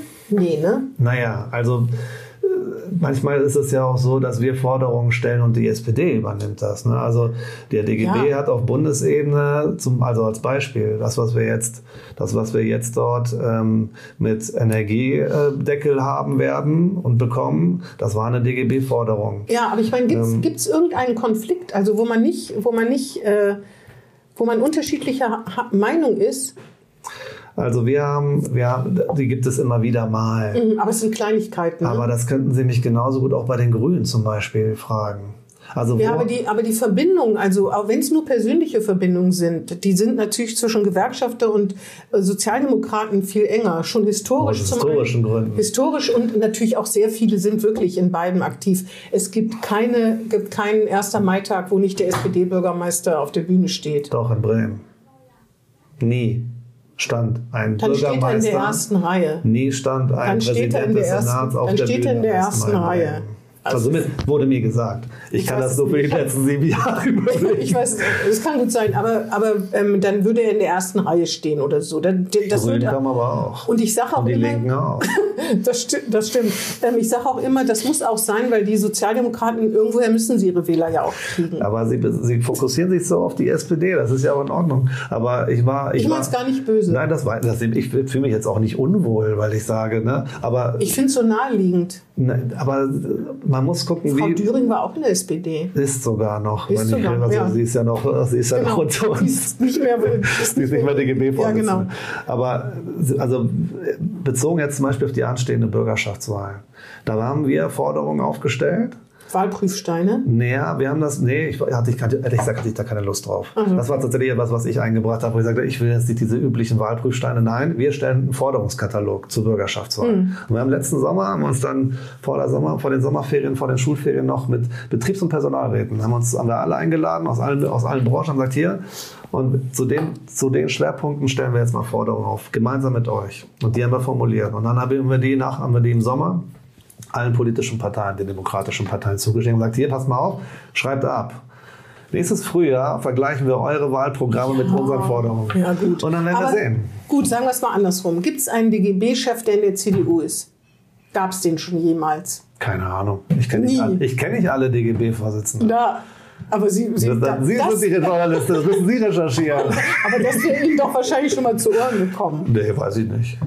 Also Es es gibt viele, Parteilose. es gibt viele Parteilose. Es gibt Grüne, unter uns. Linke es gibt Linke auch, aber unter uns. eben FDPler kann ich FDPler kenne ich nicht, aber ich habe ich hab Freunde, die in der FDP sind. Ich habe auch Christdemokraten, mit denen Das- ich befreundet bin. Das wäre jetzt Politisch auch, habe ich sowieso das auch wär mit jetzt auch wirklich traurig, wenn Sie sagen würden, mit FDP Rede ich nicht. will ich nichts zu tun Nein, auch hier in Bremen in meiner Funktion war ich selbstverständlich auch bei der FDP. Ja. Mit Herrn Scheck habe ich mich unterhalten und Das war bestimmt ganz nett. ja, war's. Ja. das ist gut. So, jetzt haben wir eigentlich unsere Sendezeit schon lange überzogen. Wann kommt eigentlich der Ausbildungsfonds? Können wir uns nochmal treffen? Ich möchte auch über den Niedergang der Gewerkschaften mit Ihnen reden. Ich Was für ja, ein Niedergang. na, Ihr Mitgliederverlust 1994 9,7 Millionen, Stand Ende 2021 5,7 Millionen. Die Altersdurchschnitt Habe ich verstanden. Äh, Wollen Sie das, ist, das jetzt, ist das jetzt quasi die, der Werbeblock für die nächste, für das nächste Mal, wenn wir uns unterhalten? Äh, nee, es gibt noch viel zu, äh, gibt noch viel äh, zu reden. Vielleicht ähm, eine Stunde 17, das ist schon ähm, weit mehr. Also unser Gespräch, obwohl es ja wirklich sehr unterhaltsam ist. Für mich Für jedenfalls. mich auch, aber das weiß ich nicht, wie das ist für die armen Menschen, die dann zuhören wollen, wollen können. Ja, kann man ja abschalten. das ist das Gute. Später anschalten. Äh, meine, vielleicht können wir ganz, wir können es ja versuchen, kurz zu machen. Klare Kante, kurze Sätze, kurze Bemerkungen. Äh, Ausbildungsfonds. Mein Beispiel, äh, Fleischerei. Ich finde seit fünf Jahren keine Fleischereifachverkäuferin, weil das eine anstrengende Arbeit ist, weil das auch äh, wahrscheinlich psychisch anstrengend ist, wegen Tierwohl und so. Ich glaube nicht, dass es irgend, an irgendjemanden vorbeigeht. Und weil ich, ich finde keinen und soll noch dafür bezahlen, dass ich keinen finde, obwohl ich eigentlich einen haben wollen würde. Und der Ausbildungsfonds vor zehn Jahren wäre wahrscheinlich eine prima Idee gewesen. Nur jetzt, angesichts des Azubi- und Fachkräftemangels, verstehe ich es überhaupt Gerade nicht. Und die Perspektive ist Machen nicht, Sie es kurz, bitte. Die Perspektive ist nicht, ich bestrafe Betriebe, weil sie nicht ausbilden. Das ist die falsche Perspektive. Die Perspektive muss lauten, der Betrieb, der ausbildet, der kriegt, der kriegt eine Rückvergütung, fair enough. Aber auf die bin ich gar nicht so scharf, ehrlich gesagt. Ich finde die anderen zwei, drei Aspekte mit dem Ausbildungsfonds viel spannender. Erstens, ich möchte mehr aus, ich muss mehr ausbilden. Das sagen wir alle. Also wir heißt auch Arbeitgeberseite. Wir Jeden Teenager von der Straße ziehen, Moment, da nicht auch Moment. Wir, müssen, wir müssen mehr ausbilden, will heißen, wir müssen diejenigen, die im Augenblick nicht Ausbildung, äh, als nicht ausbildungsfähig gelten, das sind, das sind sehr, sehr viele. Wir haben, und das sind, und wenn, wenn, wenn wir die alle zusammennehmen, die, die keine Maßnahme kriegen und die, die wir in Maßnahmen stecken, anstatt sie ausbilden zu können, ja, da sind wir, sind das deutlich mehr, als dass wir Ausbildungsplätze haben übrigens. Aber, ne, das heißt, Dinge, also zum Beispiel SozialpädagogInnen äh, finanzieren, Unterstützung, äh, Scouts, nennen wir die Ausbildungsscouts, nennen wir die, die Azubis, die junge Menschen begleiten. Und in die Ausbildung, dadurch in, die, in der Ausbildungsfähigkeit halten, um sie dann Wenn auszubilden. die Schule das nicht hinkriegt, dann muss es jemand anders machen. Genau. Ach, das ist dieser, das ist auch, das, das, das ist zu, das ist zu, zu kurz gedacht. Ich glaube schon, dass wir in den Schulen mehr falsch. machen müssen. Aber nicht ganz dass an den. Schulen mehr Und passieren viele muss, Unternehmen machen das schon. Die geben privat Nachhilfe, damit die, kind, äh, damit die Kinder, damit die Azubis alles bestehen, damit sie in Mathe das Viele können das aber nicht. Aber, So. aber viele Betriebe So. versuchen das und geben schon privat, setzen sich hin, damit die die Berufsschule und schaffen. viele tun es und nicht, weil sie es nicht können und viele tun es nicht, weil sie es nicht wollen. Manche tun es nicht und viele tun es, weil es in ihrem eigenen Interesse ist, weil sie ja nicht sterben wollen. Aber wieso soll der jetzt trotzdem dieser Fleischereibetrieb bezahlen? So, weil ich, na, weil ich will ja noch mehr machen mit dem Ausbildungsfonds.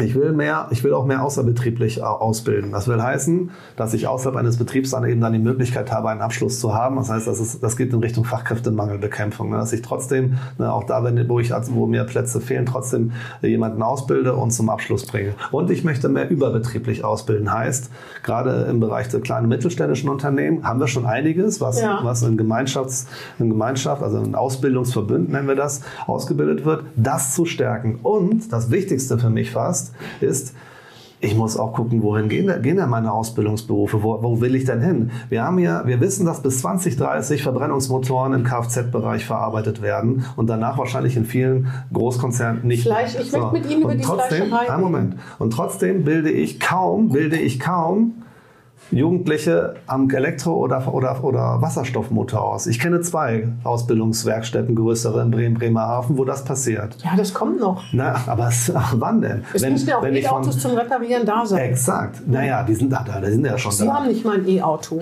Haben Sie eins? Nee, ich habe gar kein Auto, aber wenn Sie eins hätten, dann bräuchten Sie auch einen Kfz-Mechatroniker. Es gibt zu wenig kann. Leute, wir bilden, wir bilden aber zu wenig aus an der Stelle.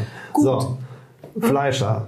Da hängt es davon ab. Da hängt es davon ab, wie groß ist der Betrieb. Weil Fleischer gibt es gibt die kleinen Handwerksbetriebe. Genau, ich ne? meine jetzt einen kleinen So, Handwerksbetrieb. und wenn ich sage, und da gehöre ich zu denen, die sagen, Leute, wenn wenn, wenn wir eine Akzeptanz dabei führen wollen, dann sollten wir tatsächlich die Grenze machen und sagen, für Kleinbetriebe, fünf Personen, fünf Beschäftigte, die sind außen vor bei diesem Dann sind es halt zehn. Beschäftigte. Wir sind, ich So, verstehe das und dann, alles. und dann aber Sie erwarten ich aber, von mir und dann als sage ich Fleischerin. und dann sage ich, noch spannender, als den einfach außen vor zu lassen, ist es, wir überlassen es ihm, ob er mitmacht oder nicht.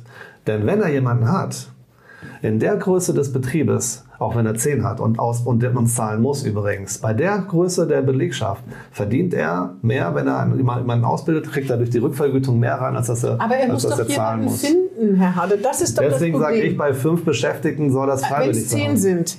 Es gibt, also es gibt wirklich sehr unbeliebte Berufe, ob zu Recht oder Unrecht. Es gibt Köche, ganz schwierig, weil die Arbeitszeiten schwierig sind. Auf jeden Fall würde ich sagen, wenn ich eine Fleischerei hätte mit 10 oder 15 Angestellten, ich suche Fle- Fleischereifachverkäuferin oder Fleischer, ist wahrscheinlich genauso schwierig, und finde aber keinen, dann bezahle ich in den Ausbildungsfonds, weil man mir sagt, das ist aber für die Gesellschaft gut, weil es werden mehr ausgebildet. Ja, aber ich werde nie, ja, aber ich werde nie einen Fleischer kriegen, weil wenn ich alle möglichen Menschen dazu befähige, eine Ausbildung zu machen, dann sagen die alle, ich mache alles, was du willst und ich nehme Nachhilfe und ich werde qualifiziert, aber Fleischer bloß nicht. Für den Fleischer oder für den Restaurantbesitzer oder für den, was gibt's denn noch, Bäcker oder so, ist das total blöd. Die müssen sie rausnehmen. Die unbeliebten Berufe müssen sie rausnehmen, weil die werden nie einen kriegen, auch nicht durch eine überbetriebliche Ich Ausbildung. glaube, dass wir den eher mehr, dass wir mehr Unterstützung braucht, um Leute zu finden. Und dann sind wir beim Thema Matching zum Beispiel. Matching damit meinen wir, ich habe einen Anbieter, von mir aus den Fleischer, der seinen äh, angeblich so unbeliebten, furchtbaren Ausbildungsplatz dort Ich habe nicht gesagt furchtbar, ich habe gesagt unbeliebt. Ich finde den noch gar nicht so, also ehrlich gesagt ist der gar nicht so, ist der auch gar nicht so. Also, Gut, welches ist denn der unbeliebteste Ausbildungsberuf? es ist schwierig. Es gibt, es sind's gibt, es gibt so ein paar Highlights. Es gibt ein paar Highlights, die besonders, die besonders gut, besonders oft angewählt werden. Auf jeden Fall bei Banken gibt es keine Probleme. Es gibt bestimmte Bereiche, die werden besonders oft angewählt. So. Aber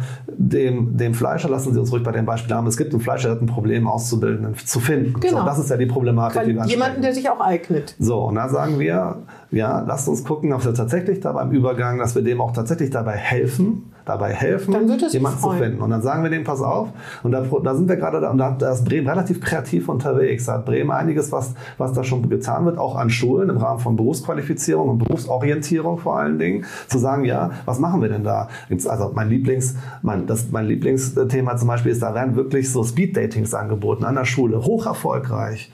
Ja, und gerade auch da, wo es, wo es zum Teil schwierig ist, wo, wo ich, wo ich in, in Bereichen mit hoher Arbeitslosigkeit agiere, wo die Schulen riesige soziale Herausforderungen stellen und zum Teil wirklich auch mit unglaublich viel Engagement der Lehrerinnen und Lehrer und zum Teil auch der Eltern. Und da zu sagen, wir helfen dabei und unterstützen das auch mit dem Fonds, dass bei dieser, dass diese Orientierung verbessert wird und vor allen Dingen das Auch Unternehmen beim Matching. Ja. das Match beim Matching unterstützt wird. Klar ist aber auch, ne, das, was an Schule stattfindet, muss auch schulisch weiterhin vom Staat bezahlt werden. Da sagen die Aber- Unternehmen zu Recht, das zahlen wir nicht mit einem Fonds. Wir treffen sind wir uns in viereinhalb Jahren wieder, was ihre, ihr Engagement vielleicht für die Bürgerschaft oder so betrifft.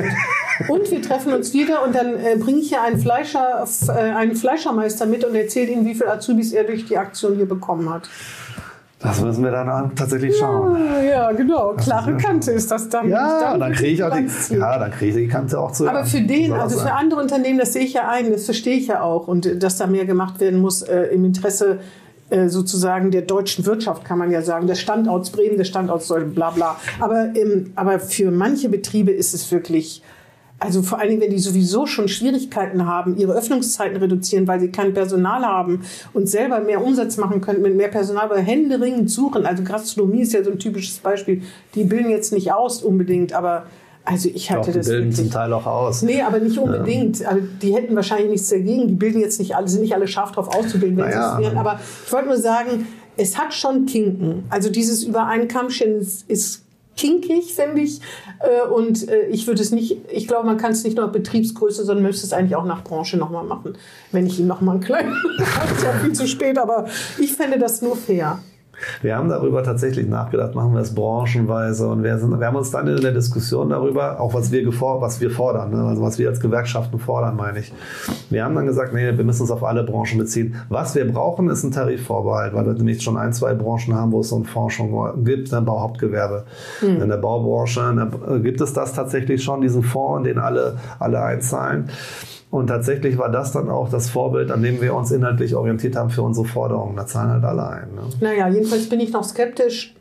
Also ich verstehe das Prinzip, aber ich bin noch skeptisch, ob das richtig ist und wie viel Partei-PR das eigentlich ist. Mal gucken. Wir werden sehen, was, was dabei rauskommt. Das ist, ja, das ist ja das Gute. Ich denke immer, kann man machen. Dann werden wir in fünf Jahren mal einen Strich ziehen und gucken, wie viel dann ausgebildet worden sind, wie viel mehr. Und Also muss auch umgesetzt werden. Ja, also dann brauchen wir der nächste ja, das, Schritt. dann ne? sagen wir mal in zehn Jahren. Es Ich muss ein ja Beschluss her, Dann bin ich schon in Pension, aber dann ich Sie trotzdem. Sie sind ja viel jünger als ich, dann kann ich Sie ja trotzdem noch mal fragen. Ich So, laufe ihn nicht weg.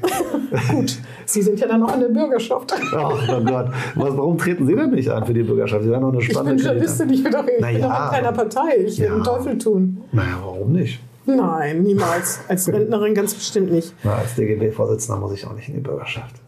Nein, aber es gibt ja diese Querenstiege, ist ja auch egal. Wie gesagt, wir treffen uns wieder. Wir müssen ja auch noch über den Niedergang des DGB, wenn ich das so sagen darf, so charmant sagen darf, würde ich äh, sagen, dass, ähm, und die SPD sieht, ich weiß, dass es nicht zusammenhängt, aber das hängt zusammen. Ich glaube schon, dass es viele Mitgliedschaften äh, gibt. Äh, ich glaube, ihnen fehlen junge Frauen, habe ich gelesen. In der Süddeutschen Zeitung war mal ein Artikel, wo drin stand, dass Corona ähm, der Gewerks den Gewerkschaften geschadet hat, weil so wenig, äh, so wenig äh, Kontakte und Bezugspunkte war, waren ja, das ist so. dass Betriebe, äh, da wo es keine Betriebsräte gibt, gibt es natürlich auch weniger Gewerkschafts- und Gewerkschaftsmitglieder. so. Dann, äh, dass junge Frauen irgendwie schwer zu umwerben sind, also schwer für Gewerkschaften zu begeistern sind, ähm, dass das auch eher ein Club von, ich will nicht sagen alter weißer Männer, aber von Männern ist in Führungspositionen, auch wenn jetzt in der Bundes, Bundes-DGB-Vorsitzende ist. Das wurde da als... Nicht nur eine ja, Vorsitzende, das sind der aber Geschäftsführende es war die, ist die erste Das Vorsitzende. ist die erste Vorsitzende. Gut, es gab auch noch keine Bürgermeisterin in Bremen, was soll ich sagen?